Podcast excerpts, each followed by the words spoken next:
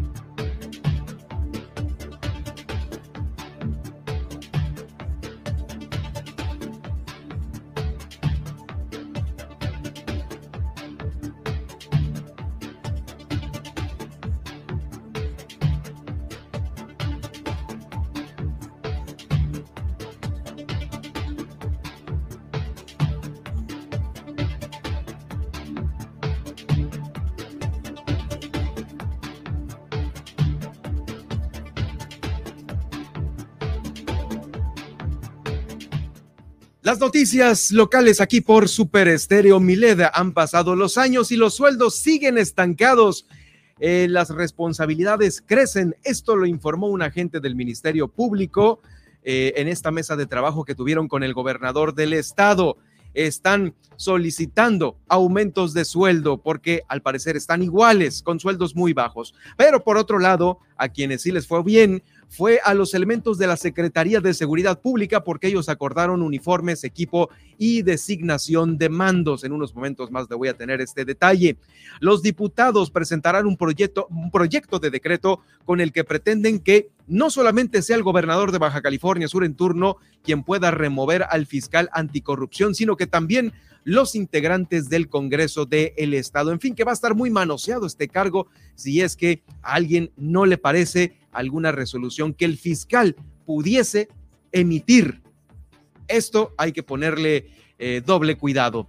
El presidente de la Comisión Estatal de Derechos Humanos, bueno, va a hablar en este estudio sobre este juicio político del cual fue sorprendido. En unos momentos más lo vamos a tener aquí en el estudio. También ¿Dónde está el truco? Hoy es un día en el cual nuestro amigo y experto en temas de anticorrupción, Sergio Villarreal, lo tendremos analizando desde su perspectiva, desde su punto de vista, el nuevo reglamento de tránsito y bueno, todo lo que a su vez trae por ahí, los recovecos, lo que sí tomaron en cuenta y lo que no. El reglamento de tránsito con Sergio Villarreal, nuestro analista experto en anticorrupción.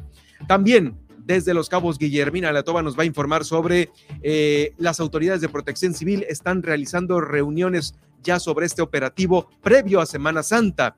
Se revisan también los planteles de Los Cabos luego de permanecer paralizadas las actividades por esta pandemia y prevén que Los Cabos tenga unos 40 mil turistas. Fueron 40 mil, 45 mil Spring Breakers, otros 40 mil en Semana Santa y ahí va iniciando este 2022 con buenos números en relación a la ocupación hotelera en Los Cabos. El Ayuntamiento de La Paz hizo entrega de 400 uniformes a personal operativo de Zapa que vendrían a reforzar todas estas labores de, eh, pues de trabajo, de operación que tienen ahí en el organismo operador de agua potable y alcantarillado. Y lamentable esta noticia, aquí en La Paz un hombre pues amenazaba prácticamente a su hijo con un cuchillo. Ahorita le voy a dar todos los datos de este lamentable hecho. En Loreto, todo indica que ya fue encontrado este, eh, bueno, más bien ya, todo indica que el extranjero que estaba extraviado es la persona que fue encontrada flotando frente a la isla del Carmen. El reporte desde Loreto. También le voy a tener los casos COVID en tiempo real para el día de hoy. El uso de cubrebocas y la ventilación en las aulas son esenciales para restablecer ya las clases presenciales al 100%. Hoy nos acompaña como cada semana Pilar de Luna, nuestra psicóloga infantil de cabecera, y nos trae un tema muy importante, el juego en familia, el juego en familia para el mejor desarrollo con los pequeños. Con esto vamos a iniciar este día aquí en Milet Noticias, Baja California Sur.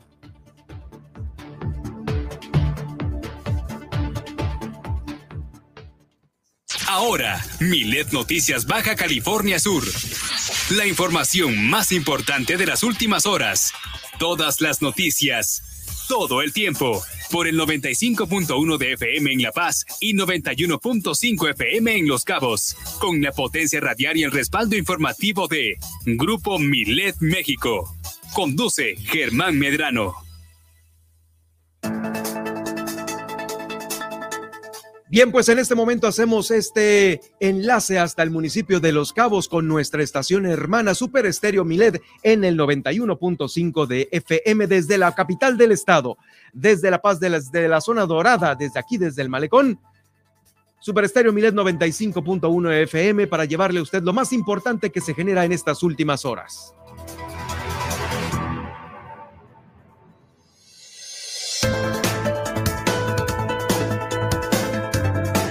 ¿Cómo están? Muy buenas tardes. Yo soy Germán Medrano y los saludo con todo el gusto del mundo, iniciando una jornada más informativa aquí en Super Estéreo Milet. Por supuesto, me acompaña como todos los días mi compañera Nadia Ojeda, quien saludo con todo el gusto del mundo. ¿Cómo estás, Nadia? Hola, Germán. Así es, iniciando una jornada más en este jueves y pues un saludo para ti, para todos nuestros radioescuchas. En unos momentos más te vamos a escuchar con este viaje que nos llevas de la mano por la efemérides del día de hoy y también por las principales, principales portadas de los diarios nacionales, también la tendencia en Twitter que está en este momento en tiempo real dando vueltas ahí en esta gran red social y por supuesto el clima ya que se puede avecinar para este próximo fin de semana. Eh, por supuesto, también lo invito para que me siga en Twitter en arroba Germán Medrano. En esta gran red social me puede seguir a través de arroba Germán Medrano. Pero si usted es facebookero o facebookera, lo puede hacer mm, en Germán Medrano Nacionales. Ahí estamos teniendo en este momento este Facebook Live, el cual eh, terminando este noticiero va a quedar ahí para que usted lo escuche en la hora que necesite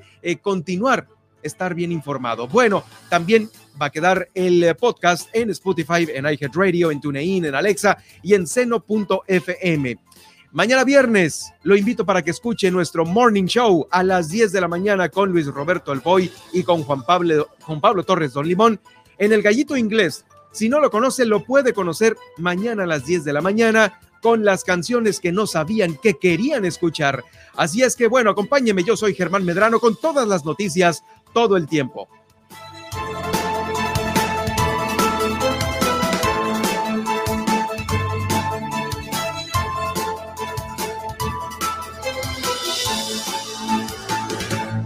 Ya estamos listos para el viaje al pasado. Nadia, bueno, ¿qué nos traes el día de hoy? ¿Cómo está? Está bastante interesante. Les va a gustar. Sí. Pues fíjense que vámonos viajando a 1603, un día como hoy, fallece Isabel I de Inglaterra, quien fuera la reina virgen y una de las mujeres más poderosas y además relevantes de todos los tiempos. Hasta el día de su muerte, Isabel fue la quinta y última monarca de la dinastía Tudor. Ahora vámonos a 1815, que es cuando Fernando VII crea la Orden de Isabel la Católica para compensar los servicios prestados en las colonias de América. Eh, quiero destacar que la personalidad de Isabel la Católica era bastante celosa y de una sola palabra y muy comprometida, porque fíjense mm, que toxiquilla. es toxiquilla, pero también te digo, era comprometida porque esperó a Colón usando el mismo vestido que este cuando partió hasta que regresó a España con prueba de territorio encontrado, así tal cual. Con el mismo vestido. con el mismo, o sea, no se lo quitaba o no se mm. daba su baño vaquero. Puede que sí, quién sabe, ¿verdad? O a lo mejor ahí sus doncellas le lavaban el vestido todos los días. Sí, hombre. Y además, al regreso de Colón, eh, pues ella compró a los indios que él había traído, traía de allá del nuevo territorio esto pues para darles libertad. ¿Cómo ves con los datos curiosos de Isabel? O sea, se quedó con ellos como en aquella época serían los esclavos. Para liberarlos. Ah, para liberarlos. Oh, bueno, ese es el dato importante. Así es. Ahora vámonos a 1867, que es cuando se libra la batalla de Casablanca durante el sitio de Querétaro, ganada por los republicanos al mando del general Ramón Corona contra las tropas conservadoras del general Miramón, esto en México. Y de aquí nos vamos a 1882, que es cuando el científico alemán Robert Koch anuncia el descubrimiento de los gérmenes causantes de la tuberculosis y por ello hoy conmemoramos el Día Mundial de la Tuberculosis, una enfermedad que aún eh, pues no se puede diagnosticar a tiempo y que además a su causa mueren más de 4.100 personas diarios. ¿Cómo se llama el nombre? El científico era Robert Koch. Robert Koch. Así es. ¿Sabes que antes el Hospital Salvatierra tenía esta placa de Robert Koch? ¿A poco? Sí, porque eh, esta plaquita no sé dónde quedó. Eh, en alguna ocasión lo vi, la vi pegada en una de las paredes del, ah, del antiguo Hospital Salvatierra, sí, del, ¿eh?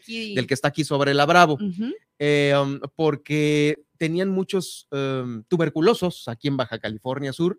Inclusive se hizo un hospital para tuberculosos eh, rumbo al sur, entre La Paz y Los Cabos, en medio de un cerro. Sí, de eso sí recuerdo. Hay un, este, hay unos, hay un edificio abandonado que se ubicó ahí porque como e, e, es un llano y el único cerro que había ahí tenía pues la particularidad de que eh, como daba vuelta el, el, viento ahí en ese pequeño llano, había mucha circulación de viento y en el techo del hospital lo habían acondicionado para sacar a todos los tuberculosos porque pensaban que la temperatura y el aire les hacía bien.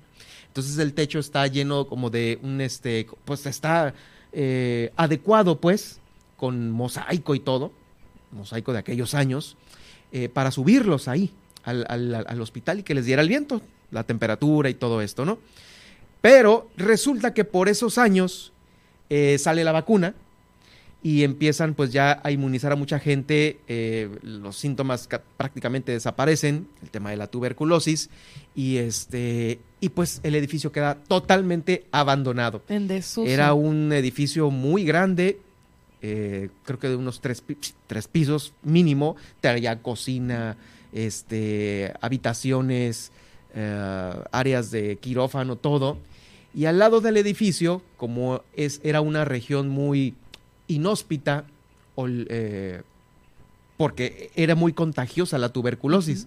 Entonces, el hecho de, que el virus anduviera en el aire, este, pues ponía en riesgo a cualquiera que estuviera cerca de un tuberculoso. Por eso sacaron a, la idea era sacar a los tuberculosos del antiguo Hospital Salvatierra de aquí y llevarlos allá entre pues no sé, creo que es después de Todos Santos, entre Todos Santos y, Cabo San Lucas, y ahí que los tuvieran alejados por, la, por lo contagioso que era este virus, que los subieran al techo y que ahí el aire les diera para, eh, pues, continuar con todo su tratamiento.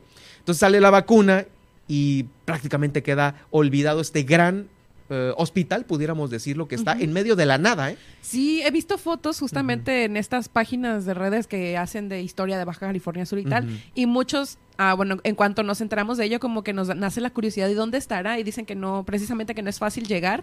Y si ves no, porque está dentro de una propiedad de un particular. Ah, ok. Entonces tienes que pedirle permiso al, pues al, dueño ahí de, ajá, tienes que pasar por propiedad eh, privada. Por propiedad privada.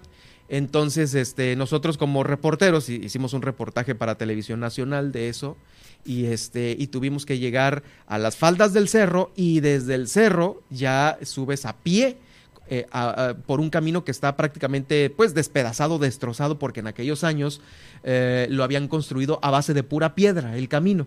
Entonces llegabas al lugar donde ya estaba el edificio y el edificio sí ya estaba pues levantado con ladrillos y tabiques y todo, ¿no? Y al lado del edificio, todavía más arriba, habían construido una residencia especial para los médicos. Entonces, porque sí, era difícil que un médico fuera y viniera todos los días, no sé si en carreta, en caballo o, caminando, no sé cómo, pero ahí tendrían que vivir. Entonces son dos edificios abandonados. Uno es el edificio grande del hospital y otro es la residencia médica, que ahí pues estaban ya los médicos de una manera más, más eh, pues cómoda, ¿no? Con tener con todo. No, hombre, son imágenes y fotografías. Yo te las voy a enseñar un día. Es más, hasta video. No, hombre, sí, te las voy a pedir porque solo hay una imagen que ronda en redes y sí, pues a uno le despierta la curiosidad, pues, o sea, de por sí, o sea, hay, o sea, hay vestigios históricos en nuestro estado, pero no son muchos. No, Entonces, ese tipo de, lugares, pues sí llama la atención de uno y dices, pues es que sí, sí quiero ir a conocer, pero pues no es posible. en el norte dicen que hay un vampiro enterrado también por ahí. Ah, sí, fui a ver la ah, Sí, sí, lo viste. Está enfrentito a la Purísima. Ajá, exacto. ¿Cómo se llama? No recuerdo el nombre, pero sí es... Big Man o una cosa así. Blackwood, algo o Black, no sé qué. Sí, es, La, es él, y la esposa. Sí, está, es muy emocionante. Pero bueno. Esas son las historias que hay aquí en Baja California Sur, ¿eh? Hay muchísimas y bueno, el privilegio de reportear, pues ahí te da esa, esas, eh, esas prerrogativas. Bueno, continuamos. Bueno, ya casi para terminar, pues vámonos hasta 1982, que es cuando un incendio destruye la Cineteca Nacional en la Ciudad de México y pues por ello se pierden más de 6.000 cintas cinematográficas. Vámonos a 1996, que es cuando fallece Lola Beltrán, esta gran cantante y actriz y presentadora de televisión mexicana, considerada como la máxima exponente de la música vernácula mexicana, quien participaría en varias películas y una telenovela además. Ahora vámonos a 2010 y es que hoy también conmemoramos un día o una fecha importante, prepárate porque está un poco largo el nombre. Hoy es Día Internacional del Derecho a la Verdad en relación con violaciones graves de los derechos humanos y de la dignidad de las víctimas. Así como lo escuchan, esto este día pues también es en honor a Monseñor Oscar Arnulfo Romero, quien fue asesinado en el en 1980 por denunciar abusos de abusos en su país, El Salvador. Así que bueno, pues aquí terminamos, culminamos el viaje en el tiempo. Espero que les haya gustado y pues nosotros seguimos con más. Eh, ¿Me repites el nombre del Día Internacional, por favor? Día Internacional del Derecho a la Verdad en relación con violaciones graves a los derechos humanos y de la dignidad de las víctimas. Súper bien. pues muchísimas gracias, Nadia, por este viaje, este viaje al, al, pues al pasado, ¿no? Estuvo interesante y aparte pues el extra que le pusimos. Súper aporte, muchísimas gracias. Pues ahí está, muchas gracias Nadia. No, vamos a continuar con nosotros y a propósito de los derechos humanos, eh, fíjese que eh, recientemente se dio a conocer por parte del área de comunicación de ahí de la Comisión Estatal de Derechos Humanos una denuncia de juicio político para el presidente, eh, nuestro amigo Elías Camargo, a quien tengo el gusto de saludar aquí en Milet Noticias Baja California Sur. Lo tengo en la línea. ¿Cómo estás, Elías, presidente? De la Comisión Estatal de Derechos Humanos. Es un gusto saludarte. Germán, muy buenas tardes. Igualmente, mucho gusto. Oye, pues estamos sorprendidos igual que tú por esta eh, denuncia de juicio político. A ver, platícanos para todos aquellos que nos escuchan y que no se saben la historia completa, de qué se trata o cómo surge esto. Bueno, pues igualmente para mí resultó sorpresivo. El jueves 17 de marzo, jueves pasado, en la sesión ordinaria del Congreso del Estado de Baja California Sur se leyó un documento que presentó un ciudadano, un ciudadano que solicita al Congreso del Estado se me abra un juicio político, dice él, por acciones y omisiones que atentan a, las víctimas del Estado. Eh, sin mayor argumento, es todo lo que dice, ¿no? Es todo lo que dice, pues está muy escueto, ¿no? Totalmente, totalmente igual este para mí fue una sorpresa, no en ningún momento se comunicó nadie conmigo para pues, socializar este esta situación y hasta donde yo tengo registro, Germán, corrígeme tú que eres el especialista en, en medios, pues yo no recuerdo haber sabido que anteriormente se haya leído un documento de esta naturaleza en el Congreso del Estado y sin embargo sí se han presentado.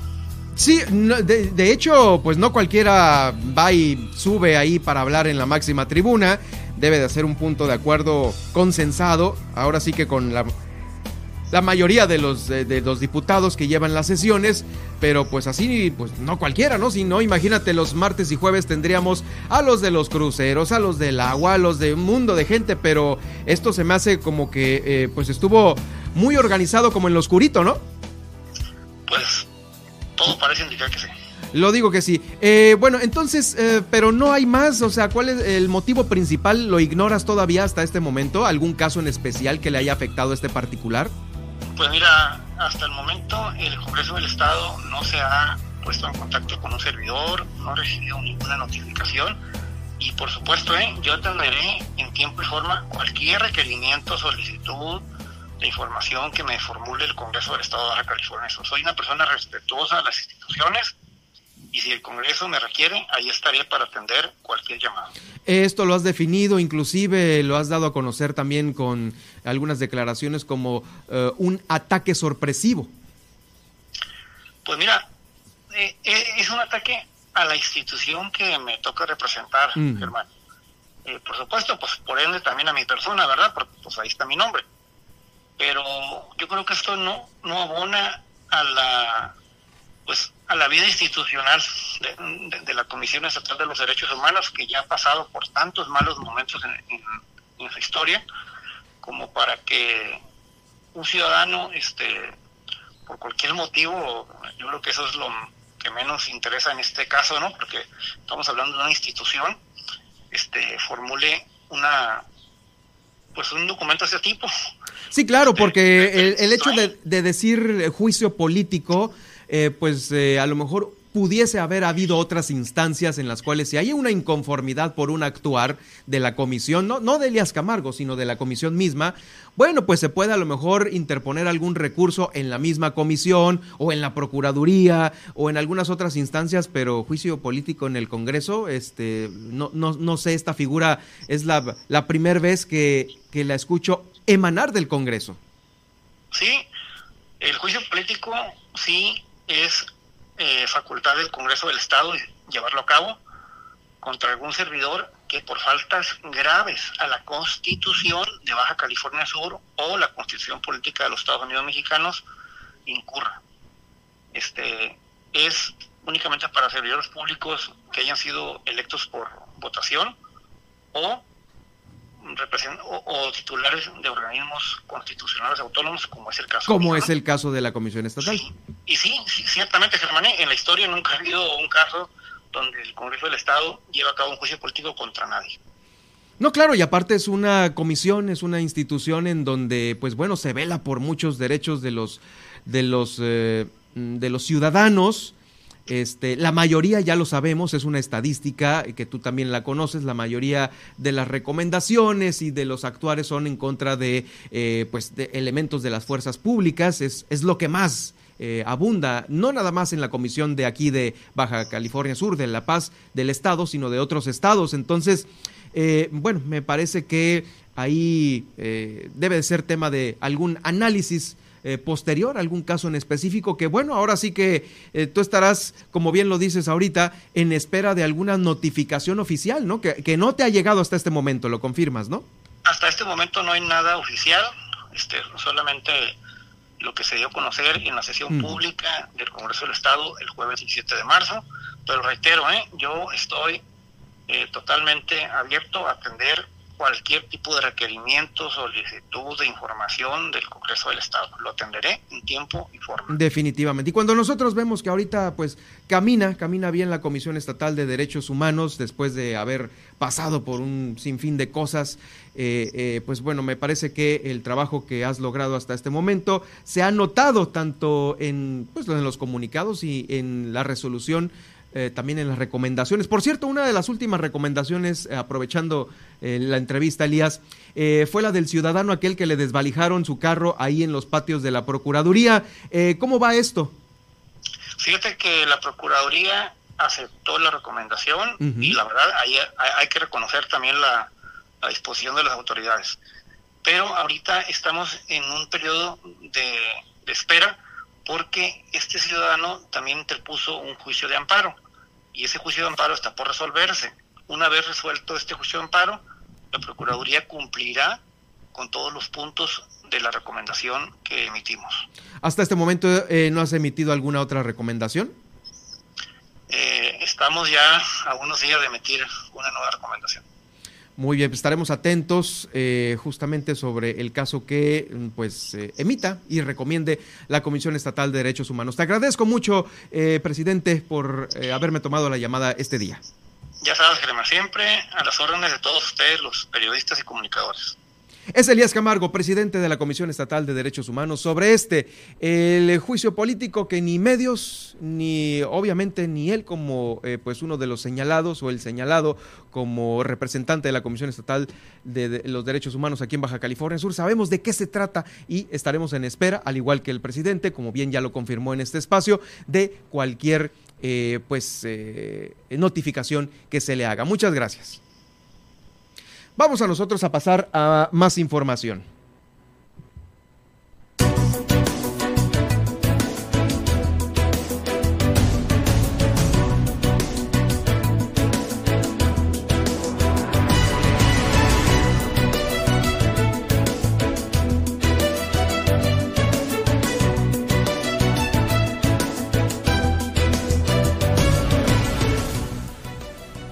Y bueno, como todas las semanas más adelante en el noticiero, llegará por aquí eh, nuestra psicóloga infantil, Pilar de Luna. está el tema importante de el juego en familia. No se lo pierda porque con esto puede usted inclusive eh, llegar a tener una armonía que a lo mejor le hace falta en su hogar con su familia, con sus hijos y esta será una gran recomendación.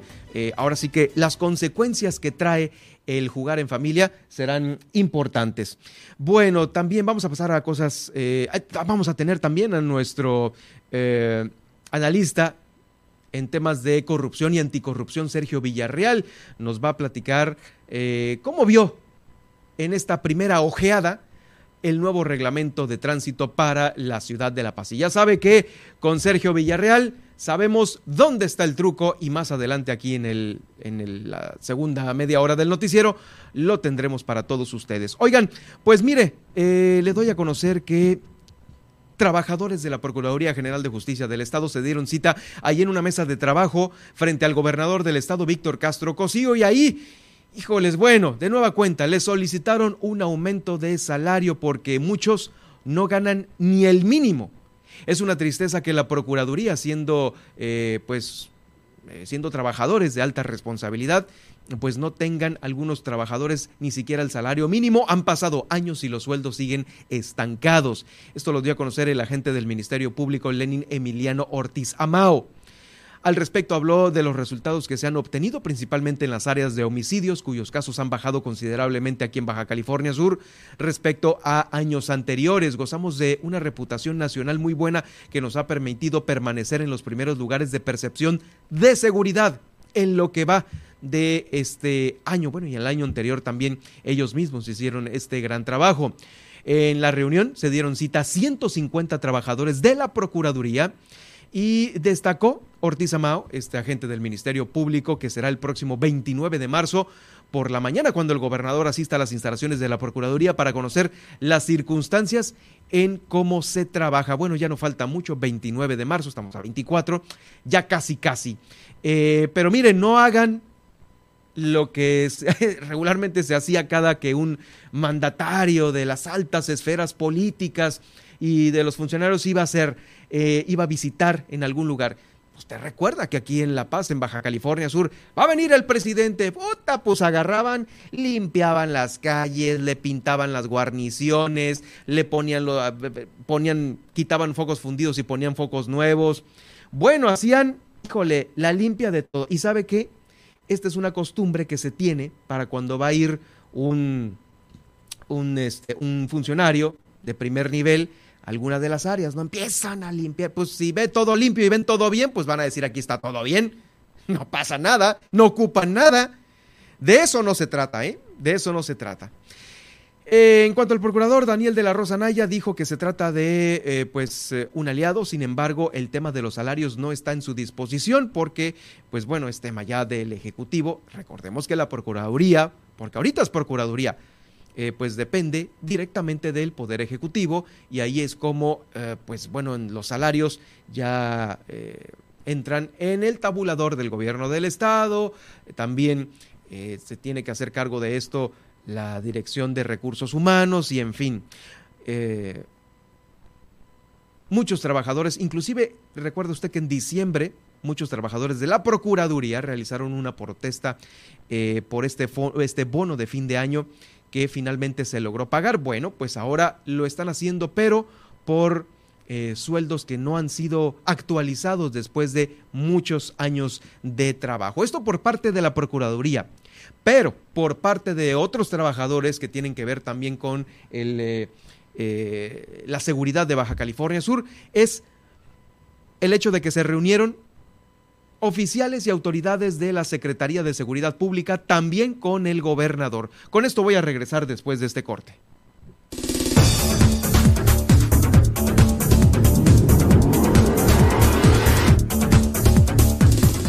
Al regresar, no se pierdan los últimos pronósticos para el clima de hoy en La Paz, en Los Cabos, a nivel nacional e internacional. Y ya saben, hoy nos visita Sergio Villarreal en nuestra sección ¿Dónde está el truco? Sigue con nosotros en Milet Noticias Baja California Sur. En un momento regresamos.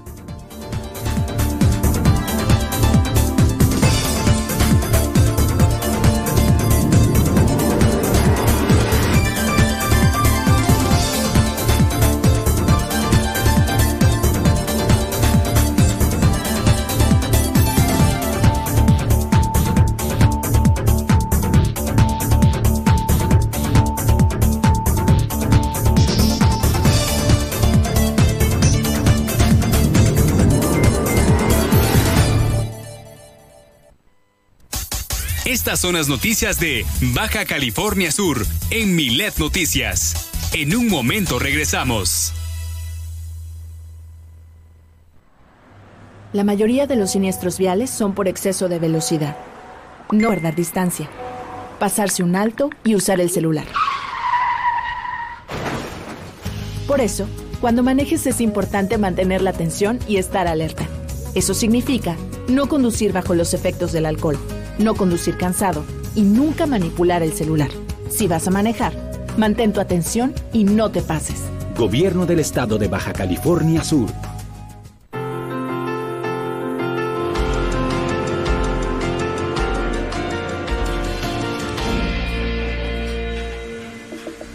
Nos queremos libres seguras, iguales sin miedo.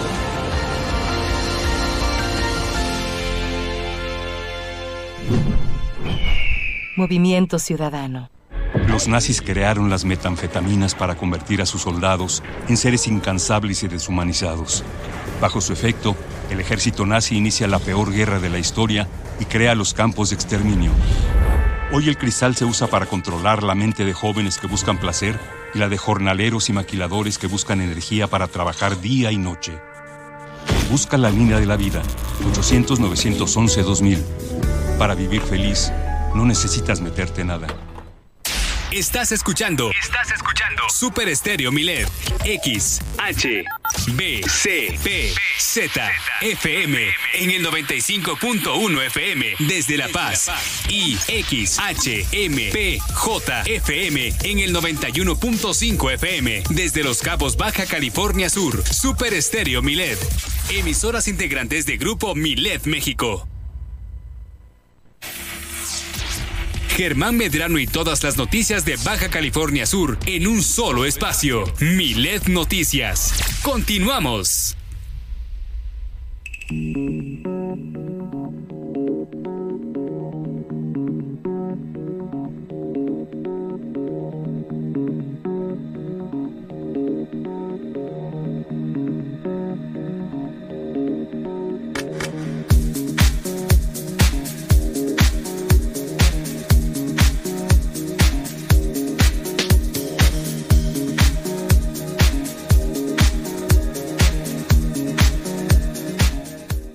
Bueno, pues eh, como le decía antes del corte, estuvieron estos elementos de la Procuraduría ahí con el gobernador, ya va a tener cita el gobernador ahí en la Procuraduría, pero también hubo pues otra reunión importante de... Eh,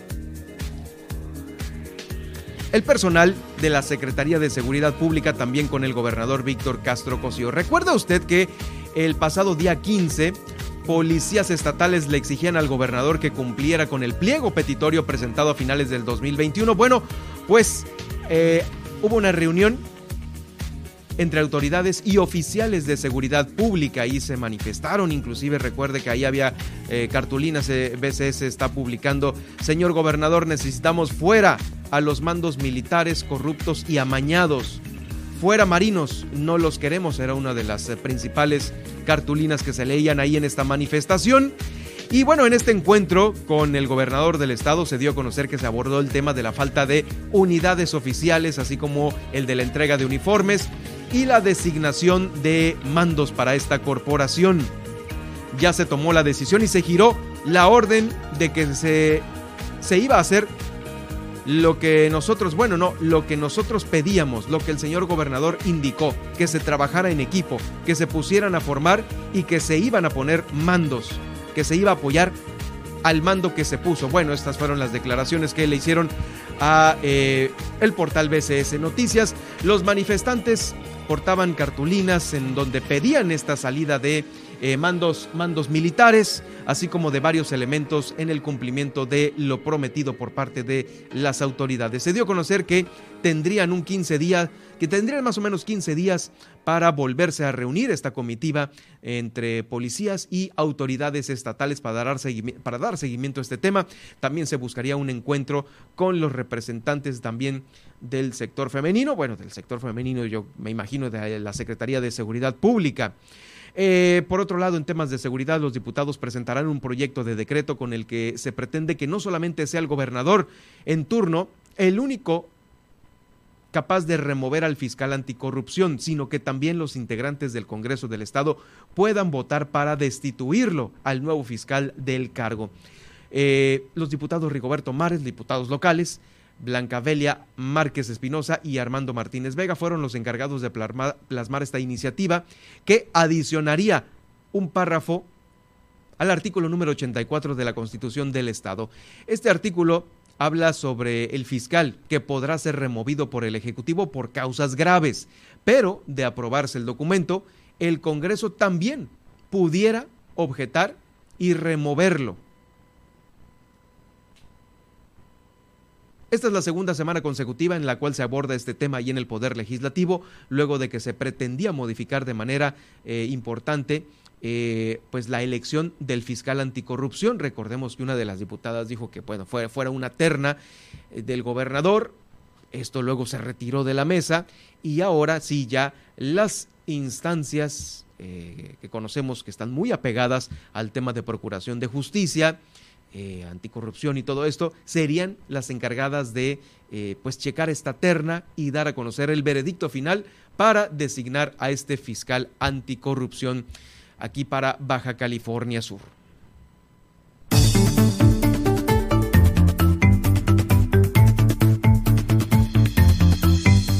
Vamos al clima porque hay un pronóstico interesante para las próximas horas y Nadia Ojeda nos tiene todo el reporte.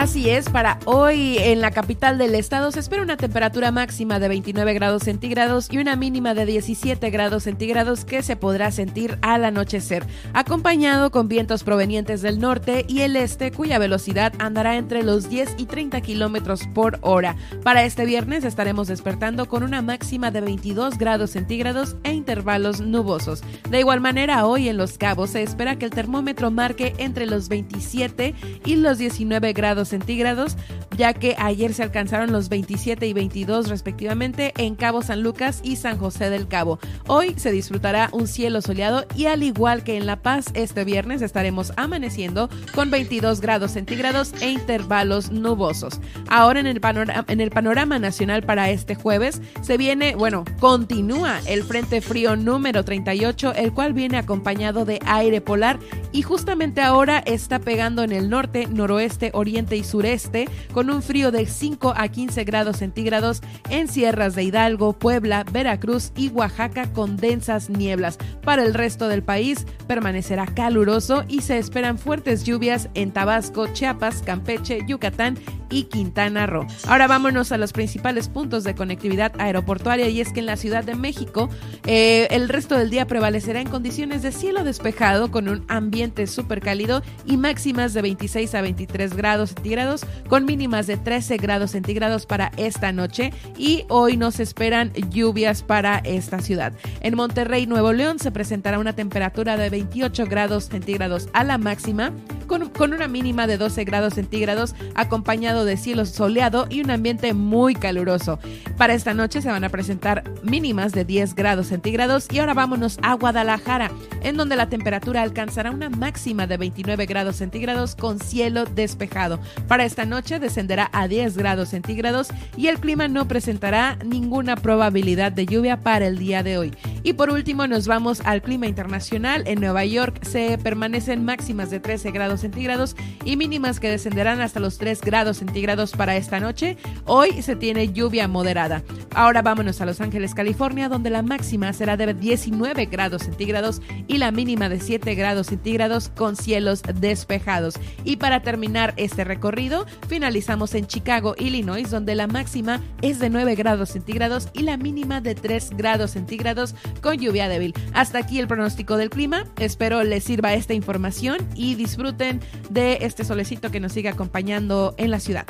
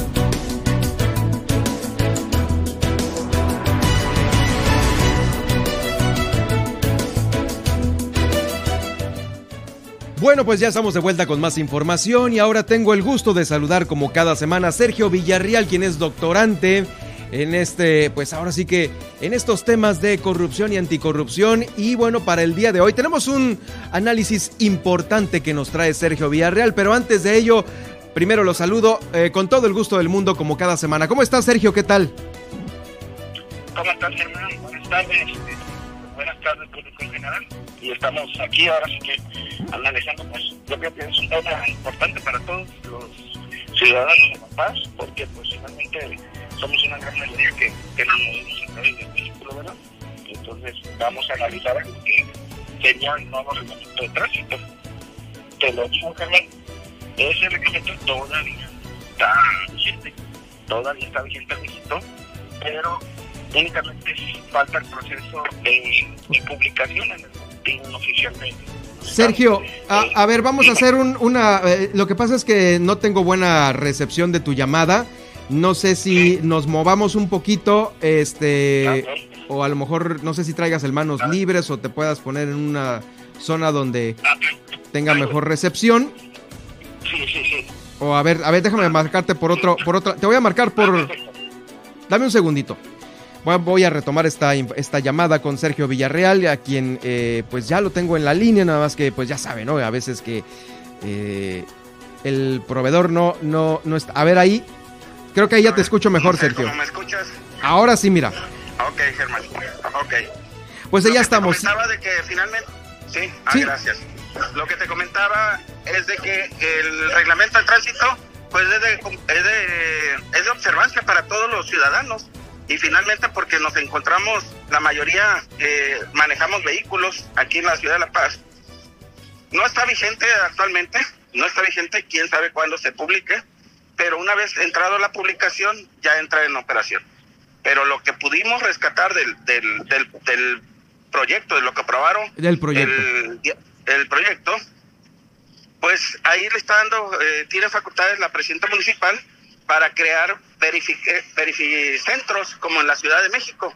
Ahora todos los vehículos ya de manera oficial nos van a meter a, a, a verificar nuestro vehículo y no como tradicionalmente recuerdas que ahí vamos a tránsito y nomás ahí está una cobachita y te miraban si prendían la luz o algo. No, no, no, ahora sí va en serio. Ahora sí va en serio. sí, van a, van a meterle ya los instrumentos de medición que cumplen las normas oficiales mexicanas y pues ya tu, tu, tu carrito va a tener la verificación. Nomás sería conveniente, yo creo que aquí ya sería cuestiones de armonizar esto con las autoridades ambientales y los, y los grupos ambientalistas porque no son las mismas características la Ciudad de México como la Ciudad de La Paz que nos digan, no, pues un día circulas y otro día no circulas, ¿no? Entonces, esa es la, la, realidad de las cosas. Fíjate que sobre eh, este tema eh, todavía vemos circular, no se necesita un, verifi, un verificentro, eh, porque hay muchísimos autos chatarra que circulan en la ciudad de La Paz y que traen un humaredo y que evidentemente, pues bueno, ya eh, forman parte de una contaminación. Bueno, esto aquí lo, también lo hemos platicado con Jacqueline Valenzuela de cerca. Eh, es una contaminación que es más visual que nada. Eh, a veces el verificentro, sí, pues está bien, te conectamos ahí a la computadora y ya va a salir si tu carro tiene el, el catalizador o no lo tiene. Pero bueno, este, aparte lo que yo veo aquí con este tema, es de que pues seguramente no van a ser de a gratis las verificaciones en estos verificentros, seguramente van a costar como en la Ciudad de México. Así es, y todo va a estar concesionado. O sea, aquí todavía empieza la, el involucramiento de procesos de licitación y saber cuál es la, la empresa la compañía que se va a dedicar a, hacer esas mediciones. Y fíjate que sí, es muy importante porque no ves, eh, eh, ¿sabes cuál es la, la multa más grande que, que hay se va a aplicar o se, aplica, se va a aplicar, uno pensaría pues andar en estado de ebriedad o, andar con los guantes arriba del carro. Ah, eh, pues no sé, yo también eh, veo por el tema de los discapacitados cuando a lo mejor igual y no, la multa más cara, la multa más cara, Germán, es de 48 mil 500 pesos. Y estas son 505 unidades de, medición, las UMA. Y, y eso nos da nos da precisamente que es para los que traigan el carro como el Loco Loco. ¿Te acuerdas del Loco Loco que traía andaba por, tirando humo por todos lados? Ah, claro, el destructor pues, siniestro, por supuesto. Ándele, pues. Entonces, a ese tipo de carros se les va a aplicar, si lo agarran, una multa de arriba de los 48 mil pesos, 48 mil 500 pesos. ¿Pero cómo? ¿Por tener el carro cochino? No, por, por echar humo. Ah, ok, claro, sí, sí, sí, ya, ya, ya, ya, ya, ya, por supuesto. Sí, vehículo contaminante. De hecho, de hecho mencionan precisamente los que contaminan. Y yo tenía una duda precisamente y tuve que consultar a una de las expertas aquí en temas ambientales y ya le, me dijo, no, simplemente es para, por, eh, porque yo decía, pues si estamos en esas condiciones, pues también la comisión debe ser, la comisión de electricidad debe ser sancionada. No, aquí es únicamente a puro vehículo. A puro vehículo. Entonces, aguas con los carros que están, pues traen un humaredo eh, bueno, y fíjate que no nada más a lo mejor los particulares, porque sí, debe haber algún carro chatarra de algún particular que todavía lo quieren correr y pues saco, quema un mundo de, de, pues de, lo que quiera quemar, ¿no?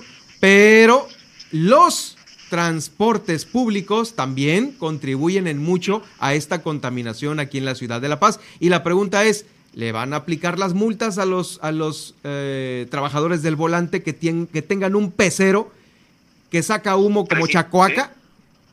pues precisamente sí los contempla, sí los contempla a todos los transportes públicos y concesionado, pero deja afuera a todas las aplicaciones del transporte a través de aplicaciones Uber, Didi, InDriver, cualquier que se te ocurra, no están contempladas en el en el nuevo en el nuevo reglamento eh, y de una otra forma sí están contemplados.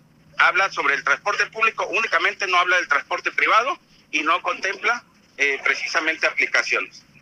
Fíjate lo que sí contempla, Germán, contempla medios para aplicar multas y utiliza la tecnología a favor de la autoridad. Hay que recordar que siempre tenemos que respetar la autoridad y los reglamentos. Si no lo respetamos, vamos a vivir en la, anarquía total. Pero sí tenemos que ver que eh, los reglamentos estén acordes a lo que es toda una sociedad en donde vivimos precisamente en, armonía con todos. Claro, sí. Y aquí, y aquí precisamente es, van a meter lo que es la fotomulta. Esta fotomulta, que en la Ciudad de México, si recuerdas, no funcionó y hubo muchas quejas y muchos amparos porque no coincidían ni las placas, ni el momento, ni el día, ni la hora en que se había tomado esa fotomulta. Y todo dependía de una herramienta tecnológica. Sí, claro. Pues también con esta nueva se va a concesionar el sistema de las fotomultas a una empresa en particular y esa es la que va a brindar el servicio a la dirección de tránsito y ella y a través de eso se va a llegar a, través de correo electrónico porque van a tener los registros de tu licencia, la multa y en dado caso pues si no la quieres pagar pues se aplica un crédito fiscal que te van a hacer accesible para que el cumplimiento de esa multa. Eso es la, la fotomulta y va a estar vigente aquí en Baja California Sur con el nuevo. Por lo pronto ya hay dos proveedores que están eh, pues eh, de alguna manera eh, a punto de pues llegar a, aplicar esta, estas nuevas temas que trae el reglamento. Uno es el de las fotomultas, el proveedor de las fotomultas, y el otro proveedor es el de los verificentros. Ya llevamos dos. Así es, ya, ya, ya, hay, ya hay chamba para los empresarios ahí. Y ah. la otra en vez de, de, se crean en el anterior eh, reglamento contemplaba solo la una dirección que es la dirección general de, de tránsito municipal que tradicionalmente la conocemos y ahora se convierten en cuatro direcciones. Es la dirección de movilidad y transporte esa se crea la dirección general de, de gestión integral de la ciudad esa esa también se crea y se crea también la eh, Dirección de Movilidad y Espacio Público. Y con la Dirección General de Seguridad Pública, pues ya son cuatro direcciones englobadas en el tema de movilidad y transporte aquí en el municipio de La Paz. Cuatro direcciones, seguramente con cuatro directores que van a ganar como directores. Ah, pues ahora sí que ahí, ahí será el presupuesto que... Ese también es otro punto, exactamente. ¿Ganan bien los policías municipales? Sí. Y viene un tema polémico, pues sencillamente ayer con la foto de, de nuestro amigo Celso, que se hizo viral, ahí en el, en el, en el, en el vado, del, en el vado, donde están todos los carros amontonados, pues aquí la prioridad de este, de este nuevo reglamento, pues la prioridad es, es el peatón y las bicicletas. Ese es el, y lo ponen una pirámide, que en la, en la punta de la pirámide de prioridad y respeto, siempre se debe considerar al peatón, en segundo lugar a las personas discapacitadas, otras personas usuarias de vehículos no motorizados, transporte público, o sea, personas que usen transporte público y prestadoras de servicio público, y hasta lo último los vehículos particulares motorizados. Entonces, en esa escala debe de, de hacerse el respeto a los ciudadanos. No se contemplaba en esta situación, pero también hay una serie de situaciones que como que meten un poquito de ruido, porque, por ejemplo, te contempla que las bicicletas se pueden pasar los semáforos en rojo. Ah, caramba, ¿cómo?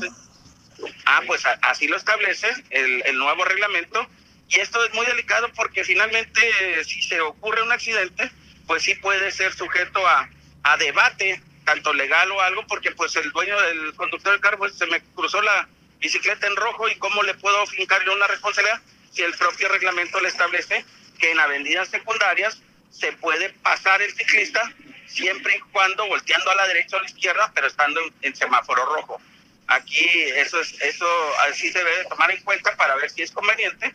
Porque Porque aquí ya tenemos la, la tradición de los cuatro altos sí. y o de las circulaciones en un solo arroyo vehicular para una dirección de oriente a poniente o de sur a norte y eso y eso va a estantear como por ejemplo ya quitaron el el cuatro altos que está aquí en la en la Nayarit o Sinaloa y la gente se sigue pasando ya por lo menos no tarde en pasar un accidente ahí en la en atrás de, lo que se crea. Oye, me parece que pues bueno, eh, sí, no son intocables los, los ciclistas, pero deben de tener una disciplina también en la movilidad, ¿no? Y esto que me dices, pues dista mucho de, de, hacerse de esta disciplina como para también estar, digo, en otras ciudades el semáforo está en rojo y el ciclista también está en rojo, no se pasa, ¿eh? Sí. Y así es, y regresamos al tema polémico del malecón, va a quedar totalmente prohibido subir la bicicleta a la banqueta ya en otras administraciones ha pasado lo mismo y no ha pasado nada. Exactamente. No se respeta eso y pues tú te puedes asomar ahí a tu a la vista más bonita que tienes ahí en tu estación de radio y pues puedes ver que pues, todos los días sobre, arriba de la banqueta pues ahí pasan ahí pasan las bicicletas y la policía no bicicletas, el cuate de los elotes, este, ahora los cuatriciclos estos que están de moda y que ocupan mucho espacio y en la ciclovía se van corriendo eh, también peatones corriendo con sus mascotas en la ciclovía. Esto sí también no, no, no puede ser, ¿no? Y es que, eh, pues, ¿quién le pone orden a esto, pues? Pues sí. Y pues ahora sí que, que tendría que ser la Dirección de Seguridad Pública y Tránsito Municipal, pero pues debe haber, si tiene el personal adecuado para hacerlo. Se va a crear el, el, el, el, re, el revisi, que es el registro municipal de la bicicleta esto va a ser voluntario. Usted puede llevar su bicicleta o cualquier vehículo que tenga que sea no motorizado y ahí lo puede registrar. Es voluntario. Esto va a servir como como un registro para que si en dado caso te, se, te roban tu bicicleta, pues ahí por lo menos ya ya tienen el, servicio. Claro. mira, finalmente quiero comentar cuáles son las multas más altas que, que, que va a tener o que tiene este este nuevo reglamento. A ver. Y pues precisamente entre las multas más altas es la que te decía de, de 48 mil pesos, que es precisamente 48 mil. Para el, el, auto, el auto chacuaca. El auto chacuaca, el que echa humo, así sencillamente. Después, eh, em, para ahorita que viene el verano, para el que maneja en esta ebriedad, 9.622. Ah, bien merecido. Y para el, y para el, ¿cómo dicen? Y, yo no manejaba, yo nomás me iban, me llevaban, pues al que lo llevan, pero sigue pisteando arriba del carro, 3.848. Sí, porque, porque ni manejar, ni manejar, ni que el conductor vaya tomando. Pues es que si no sería una autocantina, pues. Exactamente, entonces, esas son las cuestiones. Eh, la, del celular no la tienes por ahí? Sí, tengo la del celular, de, eh, bueno, la polarizado de cristal delantero, eh, bueno, ese es el cuento de nunca acabar. La de, de, discapacidad sube a 11.546 pesos. Oh. La que la que te estacionas en en el cajón. En, el cajón. Entonces, ahí ahí viene. Y para esta este este fin de esta Semana Santa esto lo contempla, quiero ser claro, lo contempla el bando de policía y el bando de policía y justicia cívica, que también es de, es creado con esta nueva administración municipal y que acaba de entrar también, no tiene mucho. Y ahí totalmente prohíbe las carreras, arrancones o cualquier subirse arriba de las dunas del Mogote ah, mira. o cualquier otra duna que sea en Todos Santos o dentro del municipio de La Paz. Eso está, bueno. totalmente prohibido y está, está. Hay otro que sí me llama la atención, que es no, eh, no prender fogatas que echen humo. Caramba, pues, Entonces, pues hay, ¿a poco hay fogatas que, que, que, no echan humo? literalmente así, si haces una fogata que eche humo, te van a ir, te multan. Entonces hay que buscar una fogata que no eche humo. Exactamente, claro. Tirar, tirar la basura también, te van a poner la multa. Ese está ah, bueno también. Y, y lo que finalmente no se va a poder dejar tu carro a la orilla de la playa, como tradicionalmente se hace en el Tecolote o en cualquier playa del municipio de La Paz. es multa. Sí, por el tema de la, del cuidado ambiental, adelante, lo que sea, hay que aprender, hay que civilizarnos en el tema ambiental. Este, pero te quería preguntar, ¿no viste de casualidad por ahí la puerta abierta para los famosísimos que no pudo instalarlos este Rubén o inclusive otros otros este Rubén Muñoz, eh, otros alcaldes que han pasado por el ayuntamiento, los parquímetros Sí, viene todo un capítulo para, bueno, no vienen los parquímetros, pero viene para estacionamientos públicos y viene una serie de regulaciones que deben cumplir y siempre y cuando que cumplan con la autorización de la Dirección de Movilidad. Ah, bueno, sí. Es lo único que menciona y lógicamente vienen de medidas de seguridad que deben de tener. Pero el parquímetro, dijo, dijo el otro, en Estados Unidos anda un carrito chiquito como carrito eléctrico y anda con una vara y anda en el centro, o ahí en las, las ciudades, ahí en el centro de, las ciudades de Estados Unidos, y le va pegando el carrito con una varita así, y sabe cuándo se le venció, no se tiene que bajar y ver, ellos tienen el control, y esa tecnología, pues desafortunadamente no la, no la tenemos aquí, la, la que nos, el terror que teníamos era la Toledo, y pues ahorita ya, creo que ya se retiró la... Ay, mira, el terror de la Toledo. bueno, le mandamos saludos. Entonces, pues, aquí lo que nos quedaría a los ciudadanos es respetarlo, pero antes de hacer este tipo de situaciones, pues cualquier reglamento se debe de socializar con la con toda la comunidad y no primero lo publico y después pregunto. Entonces aquí ya únicamente falta la publicación y pues no va a quedar otra que portarnos bien y cumplir con el reglamento de tránsito. Si tiene medios de defensa ciudadano, como son los recursos de revocación que van a ser ante presentados si usted se inconforma con una multa o una excesiva multa, pues se inconforma presentando el recurso ante la presidenta municipal, tiene 20 días para resolver y si no resuelve a su favor o cree que se violentó algo, pues tiene el Tribunal de Justicia Administrativa, que es la última instancia para hacer efectivo los derechos del ciudadano. Bueno, Sergio Villarreal, gracias por esta importante entrevista. La va a poder usted escuchar más adelante en los podcasts de aquí de Milet Noticias para que tenga al día lo que ahora se puede y no se puede hacer con este nuevo reglamento. Muchísimas gracias, Sergio. Estaremos atentos de tu comentario la próxima semana. A ti te lo agradezco, Germán, y estoy a sus órdenes.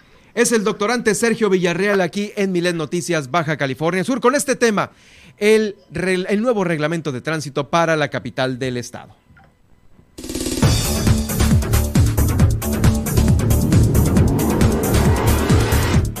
Al regresar, no te pierdas las tendencias de Twitter para hoy. Donovan Carrillo se retira del Mundial de Patinaje Artístico 2022. Además, se viene el recorrido por los municipios y el enlace con Guillermina de la Toba, quien nos va a platicar. Se revisan planteles de los cabos luego de permanecer paralizadas las actividades por la pandemia. Y en La Paz, un hombre amenaza a su, hijo con un cuchillo. Y bueno, pues acompáñanos en la segunda hora de Milet Noticias Baja California Sur. En un momento regresamos.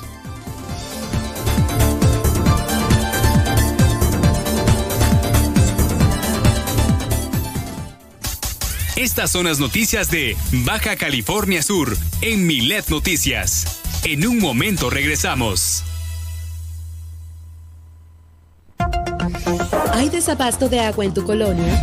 ¿Tienes problemas con el transporte público? Cual sea el problema en tu comunidad, no lo pienses más y realiza ya tu denuncia ciudadana a la línea Milet de WhatsApp 612-205-7777.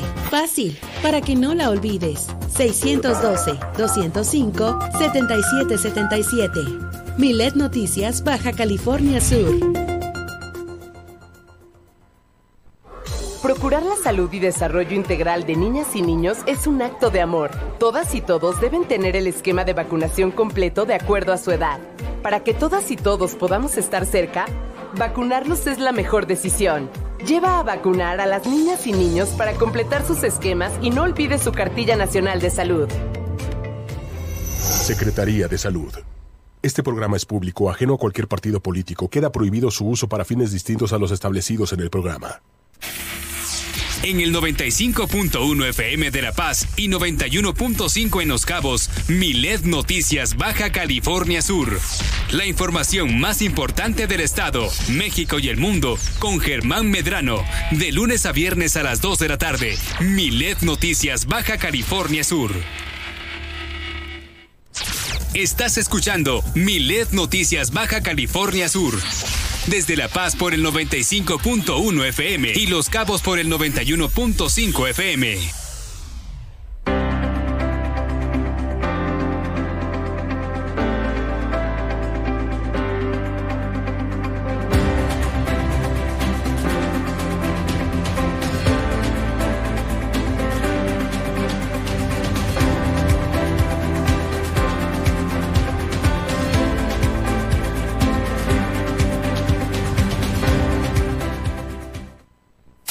Continuamos en Milet Noticias.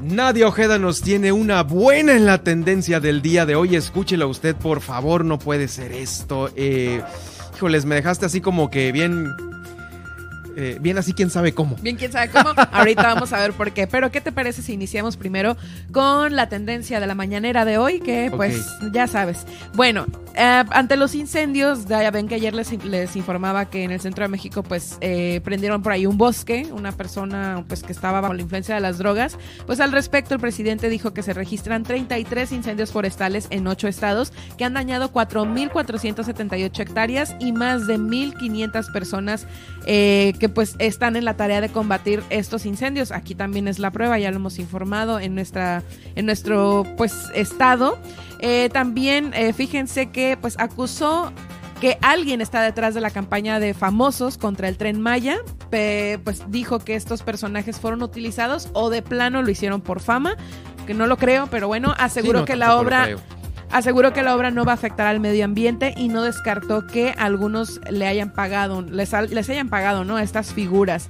Eh, pues al respecto también dijo que él conocía a todos, los eh, estados de la República porque dice que la población del sureste, además de estas personalidades, le están reclamando que no conoce las riquezas ni pues todo lo que puede resultar dañado a través de este de esta obra, ¿no? Entonces, pues él refutó que no, que él conoce perfectamente el país y que a través de la reforestación eh, pues van a lograr eh, recuperar lo que se puede haber perdido ante esta obra, ¿no? Que no son 100 hectáreas, como lo había dicho. No, eso es, muchísimo, más. Y además, fíjate que se adelantó hoy en la mañanera, en la mañanera y anunció que Banjico subiría su tasa de interés, así lo dijo. Ah, madruguete. Sí, eh, ante esto, fíjate que eh, Gabriela Siler, la directora de análisis económico financiero de Banco Base, eh, mostró su sorpresa, su sorpresa ante esto porque nunca lo había hecho ningún presidente. O sea, ningún presidente se había adelantado antes a este tipo de noticias. En pues este no son noticias propias de la presidencia, son del Banco de México, que es, una, institución totalmente autónoma.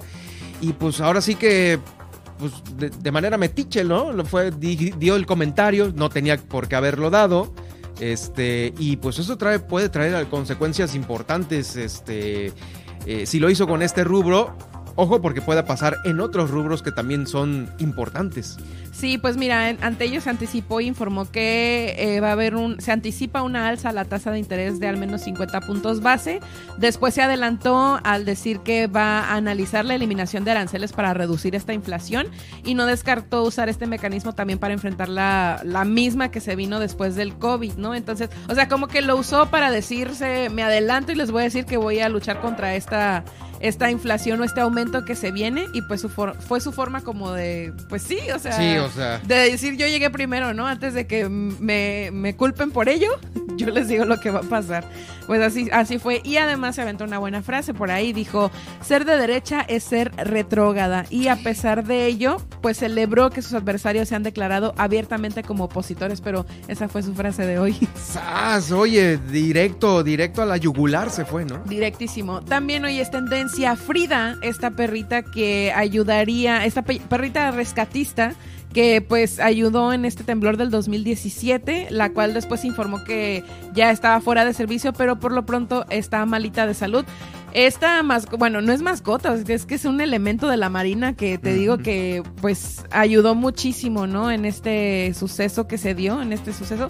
Pero pues ahorita están reportando eso, entonces es tendencia y la gente está externando su preocupación por la buena Frida. Además, hoy se cumple un mes de la invasión de Rusia de Ucrania. Esto también pues es ya llegamos al mes, ¿no? Ya llegamos, al mes. mes. Así es. Y entre otras cosas, lo que te contaba en el corte, es que Donovan Carrillo es tendencia dado que tuvo que retirarse del Mundial de Patinaje Artístico 2022 y es que sus patines nunca llegaron. Y me, preguntabas tú, ¿y qué onda? Pues es que, que no se supone que viajas con tus patines. No, o sea, él, él pues compró sus, eh, su instrumento ahora sí que de competencia y no le llegaron a tiempo, entonces no los pudo preparar. porque pues, es lo que les platicaba en la mañana, o sea, no puedes encargar unos patines así nada más y ya usarlos, sino claro, que... Claro, los tienes que probar, los tienes que sentir, a lo mejor igual y, este, pues, no sé, este, te aprietan mucho, ¿cómo?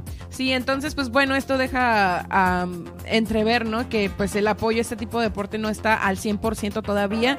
Donovan es una de las primeras personas en el país que pues logra eh, pues llegar lejos, ¿no? A través del patinaje artístico y pues una vez más se ve truncado esta oportunidad. Y ahora por una paquetería. Por una paquetería, háganos el favor, pero bueno, esperemos que lo apoyen más adelante con este tipo de, de cosas. Y pues entre otras, fíjate que esta tendencia también está muy interesante y es que la policía cibernética detectó una actividad de bitcoins en un plantel de, de Conalep. Así como lo oyes, eh, descubrieron que estaban eh, minando, así se le dice. No tenemos, bueno, yo no tengo muy claro en sí cómo funciona el Bitcoin, pero para mantenerlo y para ¿cómo te lo diré? Como para tener más o algo así. Ahí usan una actividad, una actividad que es minar, o sea, necesitan de servidores muy grandes para ahí estar minando los bitcoins que se estén manteniendo y pues así también que la riqueza aumente, ¿no? Quien me diga que estoy en lo contrario, dígamelo y yo con todo gusto me informo al respecto. Pero lo interesante es que unos estudiantes del CONALEP lo están haciendo. Y es un delito, pues, porque esto es ilegal y aparte lo están haciendo con equipo de una preparatoria. Entonces, eh, pues ahorita hay mucho chiste mucha broma al respecto, porque ¿quién se imaginaría que en el CONALEP iban a estar minando bitcoins? ¡Sas, hombre! Lo que ahora sí que esto es tema de las nuevas generaciones al 100%. Y pues sí, dijeron, oye, pues aquí hay unos servidores del tamaño del mundo, pues aquí los vamos a eh, pues vamos a lavar los bitcoins, ¿no?